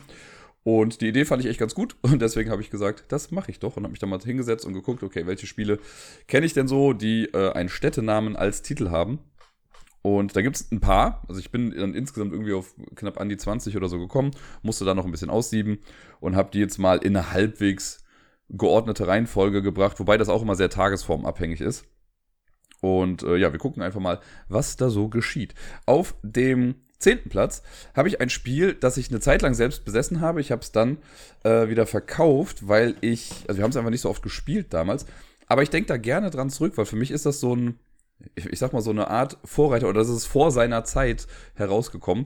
Denn äh, bei Saint Malo haben wir quasi so ein Roll-and-Ride-Spiel. Und der Boom der Roll-and-Ride-Spiele kam halt erst ein bisschen später. Und ich glaube, wenn das Spiel heute nochmal ein bisschen kompakter vielleicht sogar rauskäme, so als wirkliches transportables Roll-and-Ride, dann hätte das, glaube ich, einen ganz guten ähm, Impact und würde, glaube ich, gut ankommen. Die Idee ist quasi, wir haben so diesen Kniffel-Style-Würfelmechanismus. Das heißt, es gibt irgendwie fünf oder sechs Würfel, die würfelt man bis zu dreimal, was am Ende dann liegt. Damit muss man dann arbeiten. Auf den Würfeln sind aber keine Zahlen drauf, sondern verschiedene Symbole. Und diese Symbole entsprechen dann verschiedenen Aktionen. Wenn ich dann dreimal gewürfelt habe, dann kann ich mir eines meiner Ergebnisse dann aussuchen und kann damit etwas auf meinem Playerboard, was ich habe, einzeichnen. Das war ganz cool. Da gab es so, äh, also richtige Papp-Playerboards, sage ich mal, so eine ordentliche Dicke. Und da hat man mit dem Stift draufgezeichnet und die waren halt abwaschbar. Gab es also jetzt keine Abreißzettel oder sowas. Und äh, davon gab es fünf Stück. Ich glaube, man konnte es insgesamt zu fünf spielen. Theoretisch könnte man es wahrscheinlich sogar zu zehn spielen, weil die waren doppelseitig bedruckt, die Dinger, und man konnte sie sich immer hin und her geben. Und dann musste man halt quasi eine kleine Stadt füllen, irgendwie mit Geld und eine Stadtmauer und was weiß ich nicht was. Alles gar nicht in Anführungszeichen so revolutionär. Aber trotzdem hat es mir Spaß gemacht und ich fand die Idee einfach ganz cool. Und wie gesagt, so als kleinere, kompakte Version, ähm, ein Saint Malörchen vielleicht, das würde heute, glaube ich, doch nochmal ähm, Zuspruch finden. Meiner bescheidenen Meinung nach. Dann haben wir auf Platz 9 ein Spiel, das ich noch nie in echt gespielt habe, sondern nur auf Boardgame Arena. Da hat die liebe äh, Debbie mir das mal gezeigt, nämlich Luxor. Nicht zu verwechseln mit dem Luxor von früher, von Anno dazu mal, wo so ein komischer Sphinx irgendwas hochhebt oder sowas, glaube ich, war da. Ähm, sondern ich meine, dieses Spiel, was auch in der Pyramide spielt, und dann geht man dann ich glaube, es ist bei Queen Games rausgekommen, wenn mich nicht alles täuscht, aber ich möchte meine Hand dafür jetzt nicht ins Feuer legen. Ähm, Wahrscheinlich ist es nicht Queen Games. Keine Ahnung. Auf jeden Fall Luxor. Da geht man in so eine spiralförmig in so eine äh, Pyramide weiter. Man hat eine Kartenhand bestehend aus fünf Karten und man darf immer nur, ich glaube, die Karte zur linken oder zur rechten spielen. Und am Ende seines Zuges zieht man eine neue Karte und steckt die genau in die Mitte. Und je nachdem, welche Karten man halt wegnimmt, rutschen die Karten halt nach links oder nach rechts. Und das ist ein ganz cooles Handmanagement. Dabei ist dann noch ein bisschen Set Collection. Man läuft dann rum, muss verschiedene Plättchen irgendwie einsammeln und kriegt auf verschiedenste Arten und Weisen dann irgendwie Punkte. Ist ein nettes Wettrennen. Man kann neue Archäologen irgendwie freischalten, die dann auch nachkommen. Da kann man Felder doppelt benutzen, also nochmal draufgehen und so. Das hat mir sehr viel Spaß gemacht. Ich habe es, wie gesagt, noch nie in echt gespielt, deswegen weiß ich nicht genau, wie das so funktioniert. Aber äh, irgendwann wird auch vielleicht das mal den Weg auf einen physisch präsenten Tisch schaffen. Auf der 8. Und falls euch übrigens wundert, ja, es sind beides bisher Städtenamen. Auf der 8 habe ich ein Spiel, das ist ein Ableger eines großen Spiels. Es gab mal das wundervolle Spiel Puerto Rico, was ich aber nie so richtig geil fand. Äh, ich habe es ein paar Mal gespielt und als ich dann verstanden hatte, war es auch auf jeden Fall cooler. Aber ich muss sagen, ich hatte immer mehr Gefallen an San Juan. Das mittlerweile heißt es, glaube ich, einfach nur Puerto Rico, das Kartenspiel oder so, aber ich habe es damals als San Juan kennengelernt, deswegen wird es in meinem Kopf auch immer San Juan bleiben. Das äh, ist eine ganz witzige Sache, weil damals irgendwie sowohl San Juan als auch Race for the Galaxy so parallel entwickelt wurden, könnte man sagen. Die haben halt beide diesen Auswahlmechanismus aus äh, Puerto Rico. So, ne, eine Person nimmt eine Rolle und die anderen haben, also kriegt dadurch dann einen kleinen Benefit irgendwie und kann diese Aktion machen und die anderen dürfen in der Rolle dann irgendwie folgen und dürfen halt diese Aktion ein bisschen abgeschwächt machen und so. Und San Juan wurde dann halt eben der offizielle Nachfolger von Puerto Rico.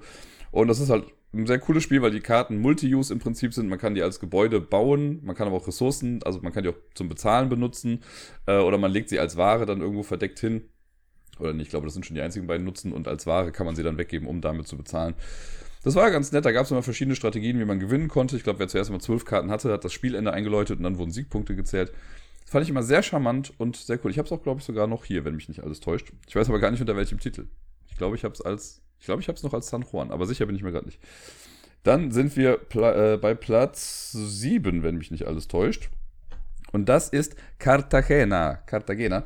Das es ja mittlerweile in, was weiß ich, wie vielen verschiedenen Versionen gibt. Ich glaube, das letzte, was ich mitbekommen habe, war Cartagena 4, jetzt erst recht oder so, ich weiß nicht. Äh, aber ich mag das Ursprungsspiel total gerne. Das habe ich auch noch hier in seiner Ursprungsvariante, die äh, grafisch gesehen jetzt nicht das Highlight der Highlights ist, aber trotzdem spielerisch ganz gut funktioniert. Das ist ein Spiel, was ich damals in der Brettspielwelt kennengelernt habe. Und ich mochte es einfach. Also es war nie so super beliebt. Im Umfeld hatte ich das Gefühl, aber ich mag diesen Mechanismus sehr gerne. Man hat bei Cartagena ja diesen Tunnel, da geht es ja um so eine Flucht aus dem Gefängnis bis zu einem rettenden Schiff oder Bötchen eher gesagt. Und äh, jeder hat zu Beginn ein paar Figürchen am Start stehen. Und vor einem baut sich dann so ein Tunnel auf, oder der ist schon aufgebaut. Und da sind verschiedene Symbole drauf. Es gibt, glaube ich, sechs verschiedene Symbole. Äh, und es gibt auf jedem Tunnelabschnitt, das geht dann, also es könnte theoretisch auch eine ganz gerade sein, aber es ist ein bisschen verschlungen, äh, sind alle sechs Symbole einmal drauf, immer in unterschiedlicher Reihenfolge. Und wenn ich jetzt an der Reihe bin, dann kann ich quasi eine Karte ausspielen von einem Symbol und darf auf das nächste freie dieser Symbole draufgehen. Also wenn ich jetzt eine Flasche ausspiele und direkt vor mir ist eine Flasche, gehe ich auf die drauf. Wenn das aber schon besetzt ist, kann ich eine Flasche spielen und gehe auf die nächste Flasche dann irgendwie drauf. Verzeihung. Und das Ding ist, man zieht aber nicht per se einfach immer Handkarten nach. Das heißt, irgendwann habe ich halt keine Karten mehr und um an Karten ranzukommen, muss ich wieder zurück in den Tunnel gehen. Und dann gehe ich immer so weit zurück, bis ich auf andere Figuren treffe. Und so viele Figuren, wie da stehen, ziehe ich dann Karten nach. Also wenn ich jetzt irgendwo hingehe, wo schon zwei stehen, kriege ich halt zwei Karten. Und deswegen ist das immer so ein wirklich, keine Ahnung, zwei Schritte vor, drei zurück, vier Schritte vor, einer zurück. Also man geht immer so hin und zurück und man muss halt alle rüberbekommen. Wer zuerst all seine Leute im Boot hat, gewinnt dann das Ganze. Und ich mag das. Das ist ein nettes Karten-Resource-Management im Prinzip, weil man ja gucken muss, okay, will ich wirklich erst alle Karten loswerden oder behalte ich ein paar, ne, damit ich weiß, am Ende komme ich irgendwie gut durch. Man kann sich halt auch so schöne Ketten dann bauen. Wenn ich halt irgendwie alle Flaschen belege vom Start bis zum Ziel, dann kann ich dann eine Flasche spielen und komme direkt durch bis zum Ende. Aber die anderen muss ich halt ja auch irgendwie wieder aufholen und sehr cool. Also es, äh, da steckt mehr Spiel hinter, als man vielleicht anfangs denken würde meiner Meinung nach. Auf dem sechsten Platz ist ein im Prinzip total abstraktes Zwei-Personen-Spiel, aber ein sehr schönes. Es sieht wundervoll aus, wenn man es dann spielt. Und es äh, bietet auf jeden Fall eine ganze Menge Wiederspielwert, wenn man noch die ganzen Götterkarten mit hinzunimmt. Und äh, einige von euch werden jetzt mit Sicherheit auch wissen, wovon ich rede, nämlich Santorini ist gemeint. Das ist ja das Spiel, wo wir auf so einer kleinen erhöhten Insel quasi spielen und dann Häuser bauen mit jeweils zwei Figuren. Und äh, man versucht, die erste Person zu sein, die den Göttern am nächsten ist, indem man auf die dritte Etage drauf geht von einem Haus. Aber man kann sich gegenseitig auch blocken und äh, man kann das Ganze ohne die Götterkarten spielen. Dann ist es wirklich einfach ein reines abstraktes Spiel. Auch das macht schon sehr viel Spaß und ich kenne auch Menschen, die sind gegen die Götterkarten. Kann ich stellenweise auch verstehen, weil die sind manchmal schon sehr random und manche sind einfach sehr overpowered oder funktionieren einfach im Zusammenspiel nicht so gut, weil dann vielleicht eine Fähigkeit die Fähigkeit des anderen komplett blockt oder so. Aber trotzdem gibt es da eine ganze Menge äh, Optionen, die man wählen kann und es ist schon lustig, wenn man dann irgendwie, keine Ahnung, wenn ich halt zweimal bauen darf in meinem Zug, aber du kannst dich dafür zweimal bewegen oder keine Ahnung. Das sind äh, so Sachen, die an sich sehr stark aussehen, aber da ja alle was Starkes im Prinzip haben, gleicht sich das wieder so ein bisschen aus. Ähm, und wenn man die nicht mag, lässt man es halt einfach weg. Aber es ist ein sehr cooles Spiel für zwei Personen. Man kann es, glaube ich, sogar auch zu dritt spielen, aber das habe ich noch nie gemacht. Auf dem fünften Platz, da habe ich ein Spiel, über das ich heute schon mal im Podcast gesprochen habe. Und ich äh, fange immer gleich an, wenn ich über dieses Spiel spreche. Es ist ein Kartenspiel, es ist ein Push-Your-Luck-Kartenspiel. Ich habe es hier noch unter einem anderen Titel. Aber der Titel, unter dem es heutzutage bekannt ist, ist Port Royal. Port Royal ist ja, wie, man, wie wir alle wissen, äh, eine Stadt auf Jamaika, war, glaube ich, sogar mal kurze Zeit irgendwie auch die Hauptstadt, wenn mich nicht alles täuscht. Ist auf jeden Fall eine sehr kriminelle Stadt, aber ist eine Stadt in Jamaika. Ich kenne es natürlich als Händler der Karibik und habe das ja hier, ja, ja, da hatten wir ja heute erst. Und äh, genau, über das Spiel an sich muss ich ja gar nicht mehr viel sagen. Das ist ja das schöne Push-Your-Luck-Spiel, wo man ne, Karten aufdeckt und Schiffe und Crew anheuern und Aufträge erfüllen. Und ja, ja, da wer zuerst zwölf Punkte hat, hat gewonnen oder zehn Punkte, ich weiß schon gar nicht mehr. Ähm, ja, habe ich eben etwas ausführlicher darüber gesprochen. Finde ich, ist halt ein cooles Spiel und hat einen Städtenamen in der neuen Version. Auf Platz, jetzt die Top 4, das war schwierig für mich, da habe ich, glaube ich, viermal die Reihenfolge geändert, weil ich mir immer nicht sicher war. Nur Platz 1 war gesetzt, äh, aber 4, 3 und 2, die habe ich immer mal wieder rumgeschoben. Und auf Platz 4 liegt jetzt, stand jetzt, Brügge. Brügge ist ein sehr tolles Spiel. Ich kann mich immer noch damit rühmen, dass ich das Spiel Brügge in Brügge auch mal gespielt habe. Ich habe es extra dahin mitgenommen, als wir da mal eine Trippe gemacht haben. Und in Brügge also in dem Spiel, äh, haben wir auch, so, also war auch eins der ersten Spiele, glaube ich, was ich gespielt habe, was bewusst diese Multi-Use-Karten hatte. Also ne, das Karten auf der Hand, du kannst sie entweder als Gebäude hinlegen, du kannst sie als Person einziehen lassen, du kannst sie benutzen, um Gefahren abzuwenden, um Kanäle zu bauen, um Ratsmitglieder hochzupushen, was weiß ich nicht alles. Also oder einfach an Geld zu kommen auch. Ganz viele Möglichkeiten, so ein typischer Punktesalat, ein Feldsalat, wie man so schön auch sagt.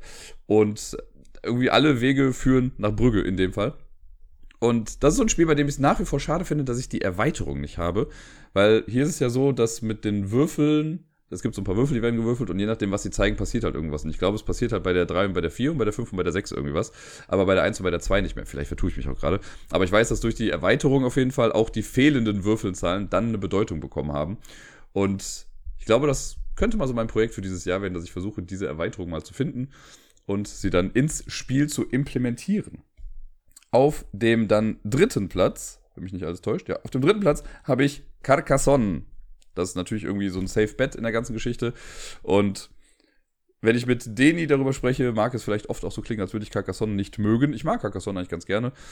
Ähm, ich erzähle das ja immer wieder gerne, dass er irgendwann auf, äh, in der Brettspielwelt haben wir das so oft gespielt und er hat so oft gespielt, dass er halt einfach wusste, also welche Teile gibt es noch und was weiß ich nicht was und hat dann aktiv Sachen verbaut. Und ja, es steht nicht in den Regeln drin, dass man das nicht darf. Aber man muss ja kein Arsch sein. Auf jeden Fall habe ich dann irgendwann ein bisschen die Lust dran verloren, aber sie ist ja dann auch wieder gekommen und äh, erstaunlicherweise habe ich die äh, kooperative Variante immer noch nicht gespielt, wobei ich ja eigentlich kooperative Sachen total gerne mag, aber das habe ich noch nicht gemacht.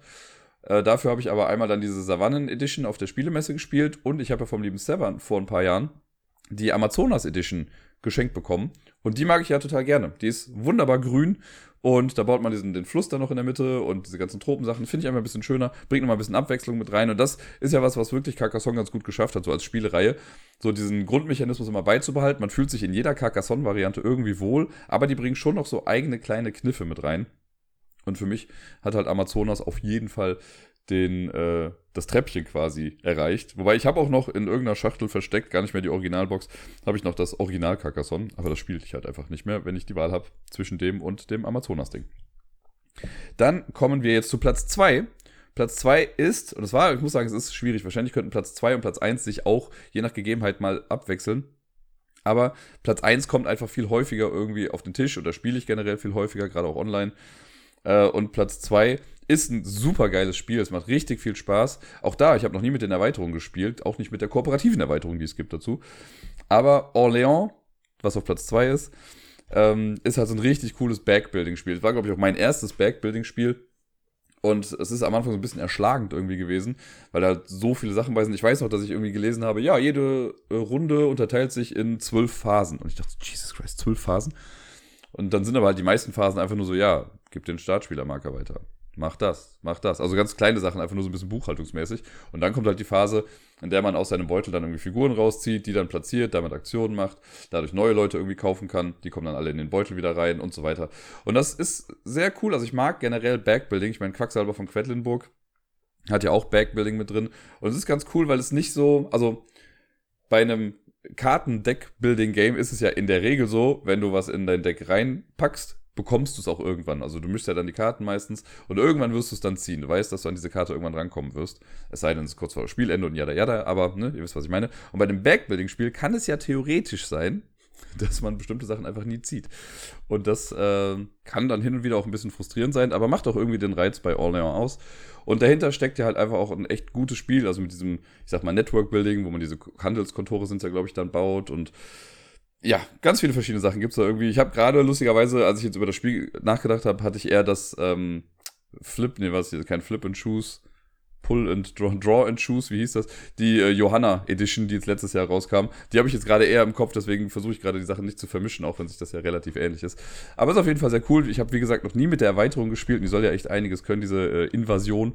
Die möchte ich gerne mal ausprobieren. Und damit komme ich jetzt zum ersten Platz auf der oder in der Top 10 Liste äh, von Spielen mit Städtenamen. Und das ist eins der besten Zwei-Personen-Spiele aller Zeiten. Jaipur. Jaipur ist einfach ein richtig tolles Spiel. Äh, als ich das erste Mal gespielt habe, ich weiß schon gar nicht mehr, wo ich das erste Mal gespielt habe, ob es auf Boardgame Arena war oder ob es ich weiß gar nicht, ob es das in der Brettspielwelt damals gab, aber ich habe es, glaube ich, irgendwann mal online gespielt zuerst und fand es da halt einfach schon mega gut. Dann habe ich es irgendwann in echt bekommen da habe ich es auch total gefeiert. Das ist einfach so ein schönes, klares, cleanes Design. Ähm, da ist irgendwie kein, sagt man so schön, immer so kein Gramm Fett irgendwie dran. Es ist alles easy peasy. Es hat ja diesen eingebauten Best-of-Three-Mechanismus, was ich schon ganz cool finde, weil wenn man nur eine Partie spielen würde, würde man danach sowieso nochmal eine spielen, weil manchmal sind die halt auch recht schnell irgendwie vorbei. Und es ist irgendwie immer spannend, weil, also manchmal habe ich das Gefühl, ich bin total schlecht und auf einmal war es dann doch ganz knapp oder ich habe ganz knapp gewonnen. Manchmal denke ich mir so, ja, okay, ich habe auf jeden Fall gewonnen, ich habe so viele Bonuschips und sowas. Ja, aber dafür habe ich halt die billigen Bonuschips und der andere hat halt irgendwie drei super gute und hat dadurch dann viel mehr Punkte als ich gemacht. Es wird irgendwie nicht langweilig, es sind immer interessante Decisions irgendwie dabei, wenn man äh, Karten, also ob ich jetzt Karten tausche, ob ich nur eine Karte nehme, ob ich jetzt was billig verkaufe, einfach nur um als erstes die, die äh, guten Punkte quasi zu bekommen oder ob ich warte, um halt eine volle Hand zu bekommen, damit ich da dann die Bonuschips bekomme. Versuche ich die Kamele noch für mich zu behalten, damit ich den Kamelchip bekomme. Eine ganze Menge coole Entscheidungen bei diesem kleinen, süßen Kartenspiel. Und ja, Jaipur spiele ich einfach viel häufiger. Es ist gefühlt ja auch in jedem zweiten Zehnkampf von uns irgendwie mit dabei. Und ich mag das einfach sehr. Und deswegen hat es den Vorrang vor Orléans bekommen, auch wenn Orléans vielleicht an sich auch global gesehen das bessere Spiel ist oder das größere, allumfänglichere Spiel, ist Jaipur auf jeden Fall das, was, am, was häufiger gespielt wird und trotzdem aber halt auch qualitativ der ganzen Sache eigentlich in nichts nachsteht.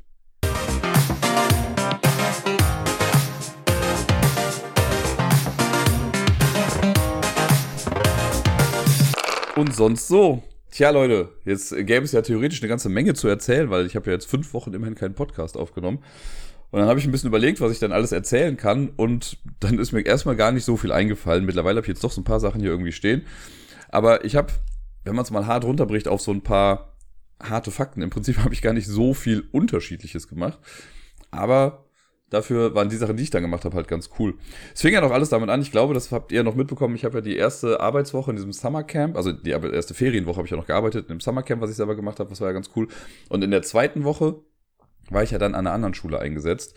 Ähm, da bin ich dann leider ähm, ab dem, also ich habe den Montag und den Dienstag noch gemacht, dann bin ich leider krank geworden und wurde dann in Anführungszeichen leider länger krankgeschrieben, als ich es eigentlich äh, geplant hätte oder gebraucht hätte. Aber ich hatte halt, also wir haben am Dienstag haben wir so einen Ausflug gemacht und danach hatte ich halt irgendwie an dem äh, Mittwoch ich dann irgendwie Kopfschmerzen, was weiß ich nicht was oder so eine Erkältung. Genau kriege ich schon gar nicht mehr zusammen. Und äh, dann war ich an dem Tag dann zu Hause und dann meinte dann eine Kollegin von dort, ja, in den Ferien brauchen wir aber ab dem ersten Tag schon irgendwie eine AU. Und dann bin ich halt dann an dem Donnerstag noch zum Arzt gegangen und da war ein bisschen Chaos und so und die Arzthelferin hat mir dann einfach gesagt, ja, dann schreibe ich jetzt bis Freitag krank okay. Also haben meine Ferien in Anführungszeichen ein bisschen früher angefangen. Ähm, mehr oder weniger zumindest. Also ich war ja dann trotzdem, also ich habe jetzt keine Action gemacht oder sowas. Naja, und dann war ich dann schon quasi im im, im Ferienmodus. Miepel war ja dann noch da. Miepel ist auch die, in der dritten Woche noch in den Kindergarten gegangen, weil sie hat das da sehr genossen. Das hat mir eine der Betreuerinnen dann auch zurückgemeldet, weil halt nicht ganz so viele Kinder dann da waren und sie fand es halt super cool, dass die Leute dann auch, also die, die betreuenden Kräfte dort einfach auch viel mehr Fokuszeit für sie dann irgendwie auch hatten. Ähm, ja, genau. Und in der Zeit konnte ich halt auch ein paar Sachen dann einfach erledigen. Das war schon ganz gut. Und dann in der, ich muss mich überlegen, in der vierten und fünften Woche, da war Miepel dann ja weg. Der ist hier mit äh, Gerda dann nach Lettland geflogen. Ist natürlich dann immer, also, ist dann immer schade, dann den Abschied zu machen und so, äh, weil ich dann weiß, okay, sehe ich die Kleine erstmal so lange nicht. Aber sie hat auf jeden Fall eine echt schöne Zeit in Lettland. Ich habe auch immer viele Updates bekommen. Ihre Cousinen waren auch da, mit denen hat sie viel gespielt. Ich habe sie jetzt neulich nochmal gefragt, was sie denn am schönsten äh, in Lettland fand am Urlaub. Dann hat sie auch gesagt, das äh, Spielen mit ihrer Cousine. Äh, das fand ich sehr süß auf jeden Fall. Aber man hat auch gemerkt, als ich sie dann wieder gesehen habe, das erste Mal, da hat sie sich auch sehr, sehr gefreut und äh, hat mich ganz, ganz lange umarmt. Das fand ich sehr süß und dann haben wir erstmal auch ganz viel Zeit miteinander verbracht.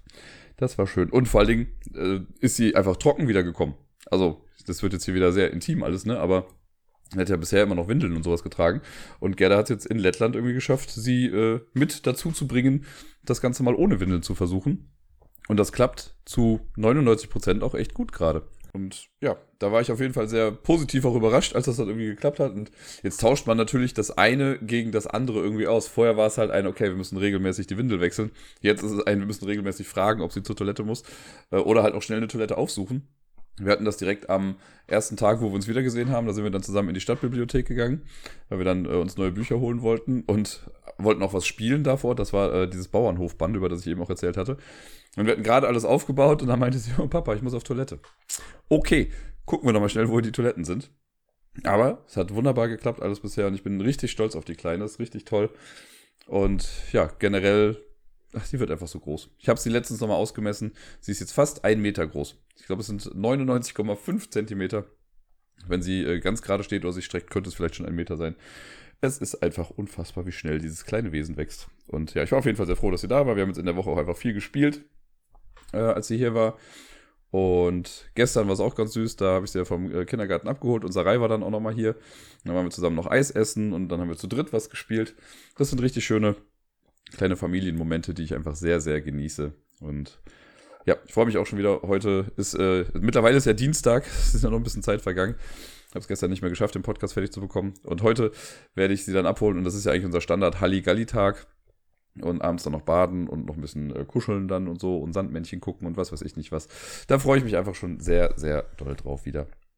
Ja, dann ähm, gab es in den Ferien für mich ein äh, kleines Highlight im spielerischen Sinne quasi, denn ich war jetzt zum ersten Mal ja eingeladen zur Spiel des Jahres Verleihung in Berlin.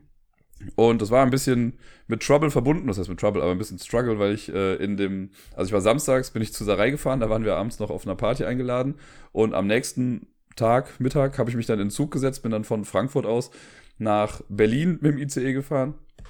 Dort bin ich dann ganz kurz ins Hostel gegangen, habe irgendwie eingecheckt und bin dann zur Verleihung rüber und habe mir die dann mal das erste Mal angeguckt und das war echt cool, es hat richtig viel Spaß gemacht, habe natürlich jetzt auch viele Leute wiedergesehen, die ich jetzt ja in den letzten Jahren äh, kennenlernen durfte schon und das war wirklich, also ich muss sagen, natürlich war das Ganze für mich irgendwie neu und aufregend auch, aber irgendwie war ich sehr ruhig bei der ganzen Sache und ich hatte jetzt nicht so dieses Starstruck-Feeling, was ich eigentlich gedacht hätte, was ich hatte. Irgendwie war es so ein, ja, vielleicht gehöre ich mittlerweile auch einfach dazu. Weil man so hier und da einfach mit Leuten im Gespräch, so ganz selbstverständlich mit Leuten aus der Jury oder halt einfach andere Leute, die im Beeple-Netzwerk halt auch sind oder generell, einer kam auch zu mir und hat noch gesagt, hey, hier, ich höre deinen Podcast und bla. Super cool. Es hat richtig viel Spaß gemacht. Ja, die Verleihung fand ich auch echt ganz schön. Da gab es ein paar coole äh, Momente auf jeden Fall. Die Preise an sich, äh, werdet ihr mittlerweile ja wahrscheinlich schon eh wissen. Ich kann es nochmal protokollhalber dann irgendwie sagen. Äh, Kinderspiel des Jahres ist Mysterium Kids geworden. Spiel des Jahres ist Dorfromantik und das Kennerspiel ist Challengers geworden. Wir wissen ja, dass ich bei Challengers nicht der größte Freund irgendwie davon bin. Und ich bleibe auch dabei, ich finde, das Spiel ist nach wie vor nicht so gut. Oder hätte es nicht werden sollen, sagen wir es mal so. Aber ich finde, die äh, Autoren, die haben sich so süß gefreut auf der Messe. Das war richtig schön mit anzusehen. Und ich gönne denen diesen Erfolg auch einfach sehr, weil es einfach so grundsympathische Menschen sind. Das war schon echt süß, auch wenn das Spiel jetzt halt nicht meins ist, aber es haben, hat ja genug andere Menschen irgendwie überzeugt. Von daher wird das schon seine Berechtigung irgendwie haben. Ich finde, Dorfromantik ist jetzt keine große Überraschung gewesen. Für mich selbst hätte es Next Station London sein können auch, aber Dorfromantik ist auch total okay. Und beim Kinderspiel Mysterium Kids finde ich auf jeden Fall gut. Die anderen beiden habe ich jetzt nicht gespielt. Ich finde dieses Kala Karamell, was äh, irgendwie nominiert war, das habe ich erst da kennengelernt eigentlich. Das finde ich sieht noch sehr süß aus. Das werde ich mir mal genauer angucken. Aber ja, Mysterium Kids ist auf jeden Fall auch ein sehr cooles Spiel. Spiele ich ja gerade auch immer wieder gerne. Von daher passt das schon. Ja, und dann, als die äh, Show vorbei war, gab es danach noch so ein bisschen äh, Essen und Networking und mit Leuten sprechen und so. Und das war sehr cool. Ich war jetzt gar nicht bis zum bitteren Ende da. Ich habe sag mal, alle Gespräche, die ich führen wollte, habe ich eigentlich so geführt an dem Abend. Und dann bin ich irgendwann äh, zurück ins Hotel, habe dann äh, geschlafen. Es war eine super heiße Nacht und ich hatte in dem Hostel halt keine Klima und was weiß ich nicht was. Also es war, ich habe nicht viel Schlaf gefunden. Und am nächsten Morgen bin ich dann wieder zurück zu dem Verleihungsort, denn da hat dann zum ersten Mal die Pressekonferenz stattgefunden. Da waren dann schon echt nicht mehr so viele da und ja, im Prinzip wurde nochmal eine halbe Stunde lang oder so über die Gewinnern äh, oder Gewinnenden gesprochen und die sind auch selber nochmal zu Wort gekommen, die, die da noch da waren. Äh, das war ganz nett. Es hat sich so ein bisschen die Frage gestellt, ob der Spiel des Jahres Award das braucht. weil ich finde, das setzt dem Ganzen so eine, also versucht das Ganze auf so eine Professionalität zu heben, dies, und das meine ich gar nicht böse, aber die wir gar nicht haben, so in dieser Szene. Ähm, so ein bisschen für die Außenwirkung ist es vielleicht ganz gut, natürlich, aber ich weiß nicht, es fühlte sich ein bisschen sehr gestellt an das Ganze. Auch da war eigentlich wieder spannend, als das Ganze dann vorbei war, hat man dann halt wieder irgendwie mit Leuten gesprochen und auch wieder ein bisschen Networking betrieben. Das hat Spaß gemacht, das war cool. Das andere war halt dann, ja, man guckt sich das nochmal kurz irgendwie an, aber jetzt richtig spannend oder viel Neues ist dabei jetzt halt nicht wirklich rumgekommen. Keine Ahnung, ob die das jetzt jedes Jahr beibehalten wollen oder ob das jetzt einfach nur so ein Pilotprojekt war und jetzt dann noch sagen, gut, beim nächsten Mal brauchen wir es vielleicht wieder nicht. Aber es ist auf jeden Fall für mich eine nette Erfahrung gewesen, das alles mal mitzunehmen. Und ja, hoffentlich darf ich nächstes Jahr wiederkommen. ähm, ja, und dann muss ich mal überlegen, dann bin ich wieder zurückgefahren. Also Zugfahrten habe ich auf jeden Fall in den Ferien einige gehabt. Bin dann wieder nach Köln gefahren und dann habe ich noch das Quiz moderiert, an dem Abend auch noch. Also da ist einiges zusammengekommen. Und ganz spannend wurde es dann die Woche darauf, wenn mich jetzt nicht alles täuscht vom Datum her. Denn Sarai und ich, ich habe es ja eben auch schon mal hier und da angekündigt oder gesagt, wir waren in einem kleinen Mini-Urlaub. Wir sind nach Prag gefahren. Für drei Nächte waren wir da im Endeffekt. Und das war cool. Ich war noch nie da. Sarai war vor einigen Jahren schon mal irgendwie da. Und ähm, ja, wir sind äh, hin mit dem Zug gefahren, was sehr, sehr lange gedauert hat. Und äh, wir haben uns die Zeit aber echt gut vertrieben, haben halt auch Spiele gespielt und so, von daher ging das ganz gut. Dann hatten wir eine leicht äh, desaströse Anreise zum Hotel, als wir dann in Prag am Bahnhof ausgestiegen sind. Hatten wir nur auf Google, oder ich habe dann auf Google Maps nur geguckt, okay, es gibt zwei Wege. Wir können einmal um den ganzen Bahnhof rumgehen und dann außen lang, oder man kann so straight durchgehen. Und auf Google Maps sah das halt aus wie, wir gehen durch den Park. Das Problem ist, dieser Park war halt ein Berg. und da mussten wir, äh, also man kann wohl theoretisch auch durch so einen Tunnel durchgehen, der war aber zu, als wir da waren. Und das sah dann so aus, okay, man muss einfach nur einmal über diesen Berg rüber. So, wir hatten halt den Koffer dabei, nervig, aber jetzt waren wir halt schon mal da, haben wir es halt gemacht. Und ja, so einfach war das leider nicht. Wir sind dann zwar hochgekommen, das ging noch relativ unkomplizierterweise. Das Runterkommen war dann das Problem, weil wir dann so ein bisschen so einen Weg runtergegangen sind.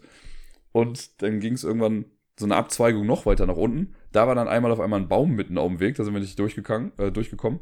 Dann sind wir noch was weiter gegangen, dann ging es wieder runter und haben dann gesehen, ach guck mal, da vorne sind Bahnschienen. Nach links und rechts Kilometer lang kein Bahnübergang. Okay, dann müssen wir jetzt kreativ werden. Dann sind wir halt diesen, den Weg, den wir ursprünglich gegangen sind, einfach weitergegangen. Irgendwann sind wir dann noch wo angekommen, äh, wo wir dann noch unter diesen Schienen durchgehen konnten. Aber es hat auf jeden Fall ein bisschen was gedauert. Ein Gutes hatte diese ganze Reise. Wir waren dann nämlich auf diesem Berg, war so ein komischer Turm irgendwie da. Ich weiß gar nicht, was das für ein Turm war. Auf jeden Fall war da Street Art dran von CMYK Dots, den ich hier in Köln auch immer mal wieder sehe. Äh, das hat mich sehr gefreut natürlich. Da habe ich dann auch direkt ein Foto gemacht. Und ja, dann haben wir es irgendwann geschafft, ins Hotel zu kommen. Und haben uns dann an dem Abend auch gesagt, komm, wir sind einfach so fertig. Wir essen nur noch was im Hotel und verbringen den Abend dann einfach so im Zimmer und spielen noch ein bisschen was. Und das war dann auch äh, super cool und eine schöne, eine schöne Ankunft quasi. Am nächsten Tag haben wir dann so eine Free Walking Tour gemacht, die war auch sehr cool. Da haben wir viel gesehen und viel erfahren. Äh, was aber viel cooler quasi noch war, ist, wir haben mit einem Escape Room angefangen. Das war unser erster Tagespunkt. Und wir fanden es halt so cool, dass wir an jedem Tag einen Escape Room gemacht haben. Wir haben also an dem äh, Mittwochmorgen, Donnerstagmorgen und Freitagmorgen, noch bevor wir wieder zurückgeflogen sind, haben wir jeweils einen Escape Room gemacht. Und die waren alle echt sehr, sehr cool. Die haben richtig viel Spaß gemacht. Wir haben sie auch alle geschafft. Ähm, die ersten beiden in, weiß nicht, 42 bis 45 Minuten oder so. Beim letzten waren wir kurz vor knapp noch fertig mit 56 Minuten. Und ja, die, äh, die waren thematisch auch echt ganz cool. Und was ich ganz schön fand irgendwie, also was ich selber auch immer merke, sorry, meine Stimme ist äh, immer noch ein bisschen angeschlagen weil ich aber merke bei diesen äh, Räumen, und das haben wir dieses Mal halt auch gesagt bekommen, dass Rai und ich einfach sehr gut im Team zusammenarbeiten. Also die Kommunikation stimmt so, wir helfen uns gegenseitig, ne, oder wenn einer was allein, oder wir wissen schon, wer was irgendwie besser kann auch. Das geht aber richtig Hand in Hand und bei manchen Sachen gucken wir nur drauf und wissen direkt, was wir machen müssen. Manchmal brauchen wir ein bisschen irgendwie Unterstützung, aber alles in allem, finde ich, sind wir da einfach ein sehr, sehr gutes Team und das haben wir halt hier auch attestiert bekommen. Ja, und ansonsten waren wir einmal noch in einem Brettspielcafé, natürlich in Prag. Es hat sogar zwei, aber eins ist mehr so ein wirkliches Café, was eher so morgens bis nachmittags auf hat. Und das andere hat dann, dann bis spät nachts irgendwie auf. Da, oder das heißt spät nachts bis zehn oder so. Da waren wir dann einmal und haben da ein paar Spiele gespielt. Und dann am zweiten vollen Tag, den wir hatten, da waren wir eigentlich die meiste Zeit im Zoo in Prag. Das hatten wir in unserem Ticket quasi mit drin gebucht, dass wir da noch einen Eintritt mit hatten. Das war echt ein schöner Zoo, da haben wir viel Zeit drin verbracht. Das Wetter war jetzt nicht ganz so optimal, aber trotzdem haben wir das Beste draus gemacht. Und da waren wir abends noch in so einer abgefahrenen äh, Steampunk-Bar, Cross Club heißt das. Äh, wir haben jetzt da nicht Party gemacht oder so, das könnte man da auch machen. Wir sind einmal unten durch die ganzen Dancefloors noch durchgegangen, als noch nicht so viel los war. Da wird halt irgendwie krass Techno irgendwie aufgelegt, was jetzt nicht so ganz meine Musik ist. Aber das ganze Ambiente, das sieht einfach so krass genial gut aus. Also wer mal Bock hat auf ein cooles Steampunk Setting, geht in den Cross Club. Da werdet ihr auf jeden Fall bedient. Da bewegen sich die Dekos an der Wand und es ist einfach klasse, ist richtig gut. Wir haben halt dann noch was gegessen, gibt es so einen kleinen Restaurantteil äh, und sind dann gemütlich nach Hause spaziert und das war dann schon fast das Ende des Urlaubs. Am nächsten Morgen haben wir, wie gesagt, dann noch ein Escape Room gemacht und sind dann eigentlich direkt zum Flughafen gefahren äh, und haben dann da noch was gespielt. Und damit war dann der Urlaub quasi durch.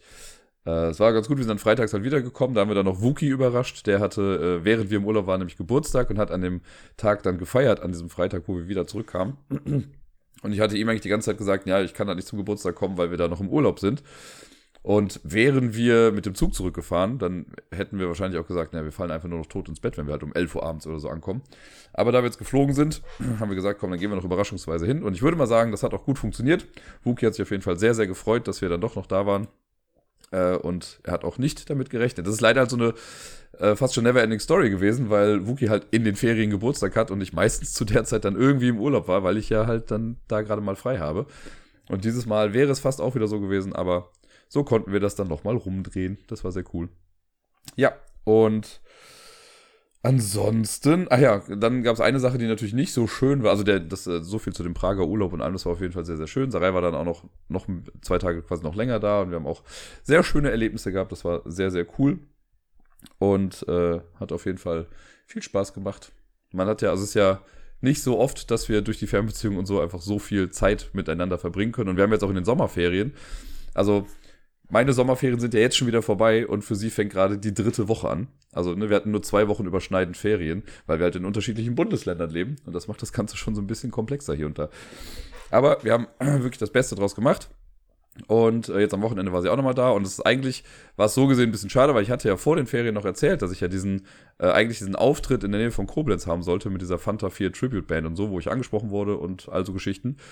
Ja, und dann habe ich in der Woche davor an dem äh, Sonntag quasi vor diesem Auftritt, also quasi nicht jetzt vor zwei Tagen der Sonntag, sondern davor der Sonntag, da habe ich dann nochmal irgendwie äh, an den Typen, mit dem ich das alles geklärt habe, so ein paar Fragen gestellt, von wegen, ja, was mit Outfit und Choreo und bla bla bla, weil ich ja schon die ganze Zeit auch Texte geübt habe und so. Und dann hat er mir nochmal den Kontakt von einem anderen Typen da gegeben, weil er meinte, er ist gerade selber im Urlaub, ich soll den mal fragen, wenn ich noch Fragen habe.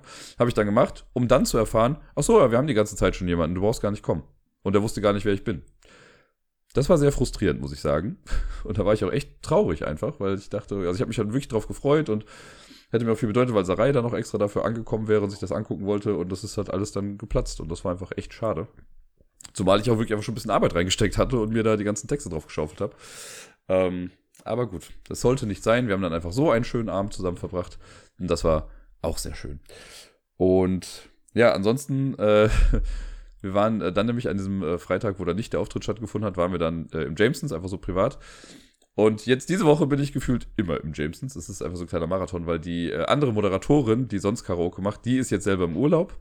Und wir teilen uns das ja immer so ein bisschen. Und dann habe ich halt gesagt, gut, dann übernehme ich jetzt halt alles. Und äh, es ist leider sehr viel. Beziehungsweise jetzt gar nicht mehr ganz so viel, aber ich habe jetzt quasi am Sonntag Karaoke gemacht. Gestern habe ich das Quiz gemacht. Heute ist Dienstag, heute habe ich nichts. Morgen ist wieder Karaoke. Eigentlich hatten wir auch geplant, dass am Donnerstag Karaoke ist, aber das fällt jetzt auch aus, weil da die äh, eine Jam-Session stattfindet. Und dann Freitag, Samstag und wieder Sonntag. Also mache ich innerhalb von acht Tagen jetzt insgesamt sechsmal im Jamesons eine Moderationsschicht. Das schlaucht schon sehr. Ich merke halt auch, also meine Stimme ist halt auch einfach kaputt. Die war ja am Sonntag schon kaputt. Dann habe ich moderiert. Dann war sie nicht besser, die Stimme. Dann habe ich gestern das Quiz moderiert. Heute Morgen, als ich aufgewacht bin, hatte ich erstmal richtig dick Halsschmerzen. Jetzt gerade geht's wieder so ein bisschen. Ich merke halt, dass die Stimme einfach noch ein bisschen belegt ist. Aber alles in allem klappt jetzt ganz gut. Ja, und jetzt bin ich froh, dass ich heute Abend mal nicht dahin muss. Äh, aber dann morgen wieder und das ganze Wochenende. Und danach brauche ich eigentlich nochmal eine Woche Urlaub. Aber gut, was wir mal machen. Irgendjemand muss es ja machen und äh, wenn es nicht die eine macht, dann mache ich es halt eben. Ja, dann äh, bin ich eigentlich schon fast durch. Damit sind meine Ferien, glaube ich, irgendwie abgehakt. Ich habe äh, noch drei Sachen habe ich hier noch stehen. Zum einen äh, Coffee. Für die, die es nicht kennen, Coffee ist ja so eine Plattform, wo man Leute irgendwie mal so unterstützen kann, wo man sagt, die machen ganz nette Sachen für umsonst. Vielleicht gebe ich denen mal einen Kakao aus. Äh, ich weiß, das heißt Coffee, weil man eigentlich äh, Kaffee ausgeben sollte, aber ich trinke ja keinen. Und da habe ich äh, in den Ferien wieder eine äh, Spende bekommen, oder ich glaube auch davor schon. Das ist ja schon über einen Monat, glaube ich, jetzt her. Von da habe ich schon zweimal wahrscheinlich bekommen. Deswegen nochmal vielen lieben Dank an äh, die wundervolle Spende. Es geht auf jeden Fall jetzt weiter wieder. Und äh, ja, es freut mich nach wie vor, dass du noch mit dabei bist. und äh, mir so regelmäßig irgendwie ein bisschen Geld da lässt. Vielen lieben Dank. Und ich wollte das nochmal nutzen, weil es ist ja der Beginn einer neuen Staffel. Deswegen sage ich es einmal jetzt am Anfang und dann wahrscheinlich erstmal lange Zeit wieder nicht. Aber falls ihr das Gefühl haben solltet, hm, der Dirk macht jetzt schon quasi im sechsten Jahr für uns hier diesen Podcast und äh, verlangt dafür quasi nichts, außer ein bisschen Geduld an den Ohren sehr wahrscheinlich. Ähm, vielleicht möchte ich ihm mal was Gutes tun oder, keine Ahnung, ihm, ihn auf einen äh, Kakao einladen oder so. Dann könnt ihr auf äh, Kofi, also K-O fi.com slash Ablagestapel gehen. Und dann könnt ihr mir quasi über PayPal irgendwie, äh, da kann man einfach so einen Button drücken und dann sind das irgendwie drei Euro oder sowas, glaube ich. Wenn ihr das machen möchtet, könnt ihr das gerne sehr tun, dann würde ich mich natürlich sehr darüber freuen. Wenn nicht, ist auch total in Ordnung. Ich mache trotzdem weiter noch so. Da soll sich niemand zu verpflichtet fühlen, aber ich dachte mir, einmal kann ich es ja noch erwähnen, weil ich hab's ja. Und es mal hier und da ins Gedächtnis zu rufen, ist ja vielleicht nicht ganz so verkehrt. Ja, dann, ähm, wo mache ich denn dann weiter? Ich habe noch zwei Sachen hier stehen. Zum einen ist mir einfach nur aufgefallen letztens, dass äh, in dieser Staffel jetzt ja quasi die 300. Folge schon ansteht. Das ist total verrückt, weil ich habe gefühlt, oder es war ja erst letztes Jahr, Anfang letzten Jahres, habe ich ja die 200. Folge rausgehauen. Das war ja diese Musical-Folge in Anführungszeichen. Und jetzt steht schon Folge 300 quasi in den Startlöchern. Das ist noch ein bisschen hin, aber um meinen Geburtstag rum sogar. Ich glaube, entweder die Woche vor oder nach meinem Geburtstag müsste, wenn ich in dem Tonus bleibe wie jetzt, müsste dann die 300. Folge rauskommen. Ich weiß auch nicht ganz genau, was ich dann da machen werde, aber ich denke mal, irgendeine Art von Special wird es dann wieder geben. Bin ich auf jeden Fall mal sehr gespannt. Ich habe jetzt noch ein bisschen Zeit, mir da was auszudenken. Ist auf jeden Fall auch nochmal ein krasser Meilenstein, irgendwie 300 Folgen. Das, damit hätte ich anfangs wahrscheinlich nicht gerechnet. Ja, und womit ich auch nicht gerechnet hätte, das war letztes Jahr schon eine Sache, wir hatten ja letztes Jahr unser Community-Treffen. Damals, als ich angefangen habe mit dem Podcast, hätte ich nie damit gerechnet, dass es irgendwann mal sowas geben würde, dass es ein Ablagestapel-Community-Treffen geben wird. Geschweige denn, dass es eine Ablagestapel-Community geben wird. So. Und wir haben uns letztes Jahr einmal getroffen und es steht jetzt schon wieder an. Und zwar, da wollte ich jetzt auch mal ein bisschen Werbung für machen. Vielleicht gibt es ja Menschen, die irgendwie spontan noch mal vorbeikommen wollen. Wir machen am 1. September Wochenende, an dem Samstag und dem Sonntag. Ich könnte jetzt mal spontan gucken, was für Daten das genau sind. Das ist der 2. und der 3. September. Da findet in der alten Feuerwache in Köln das Ablagestapel Community Spielewochenende statt. Also an zwei Tagen treffen wir uns da. Um 9 Uhr machen, also können wir in die Räumlichkeiten rein. Dann immer bis 22 Uhr und wir werden die ganze Zeit einfach da sein und dann spielen. Zwischendurch auch mal was zu essen bestellen oder Essen mitbringen und so. Äh, ganz, Spiel, ganz viele Spiele werden natürlich mit dabei sein. Wir bringen einfach alle selbst was mit und dann spielen wir da die ganze Zeit. Das äh, hat letztes Jahr sehr, sehr viel Spaß gemacht. Da nochmal einen großen Dank an Helmut, mein äh, quasi Community Manager, der, den ich ja letztes Jahr dann danach so äh, ernannt habe. Also ganz offiziell dann auch. Und der hat dieses Jahr auch schon wieder alles in die Hand genommen und äh, alles gebucht und kümmert sich um ganz, ganz viele Sachen. Deswegen auch nochmal hier vielen lieben Dank dafür, dass du diese ganze Arbeit auf dich nimmst. Und ich freue mich, äh, euch da zu sehen. Es haben schon äh, ein paar Leute zugesagt auf jeden Fall. Und ja, wenn jemand vorbeikommen möchte, macht das gerne. Wenn ihr eine genaue Adresse oder sowas braucht, dann schreibt mir gerne einfach nochmal. Dann äh, gebe ich euch diese Information sehr gerne. Ja, und damit hat sich das Ganze eigentlich jetzt auch schon. Ich glaube, damit ist die erste Episode der neuen Staffel dann auch rum. Und meine Stimme würde es mir danken, wenn ich jetzt auch einfach Tschüss sage. es hat einen Tag länger gedauert, es tut mir leid, es war wirklich ein bisschen eng gepackt alles mit dieser ganzen Jameson-Sache und die erste Schulwoche hat jetzt auch angefangen. Da war einfach sehr, sehr viel zu tun, da bin ich nicht wirklich fertig geworden mit allem. Ich denke mal, einen Tag später ist jetzt auch in Ordnung. Äh, deswegen seht es mir nach. Im besten Fall ist ab nächster Woche dann wieder alles ganz normal im Rhythmus mit den Montagen. Und ja, dann geht alles wie gewohnt immer weiter. Danke, dass ihr äh, wieder mit dabei seid in dieser neuen Staffel. Danke, dass ihr eingeschaltet habt. Ich wünsche euch allen eine wundervolle Woche. Bleibt gesund, spielt viel und bis dann.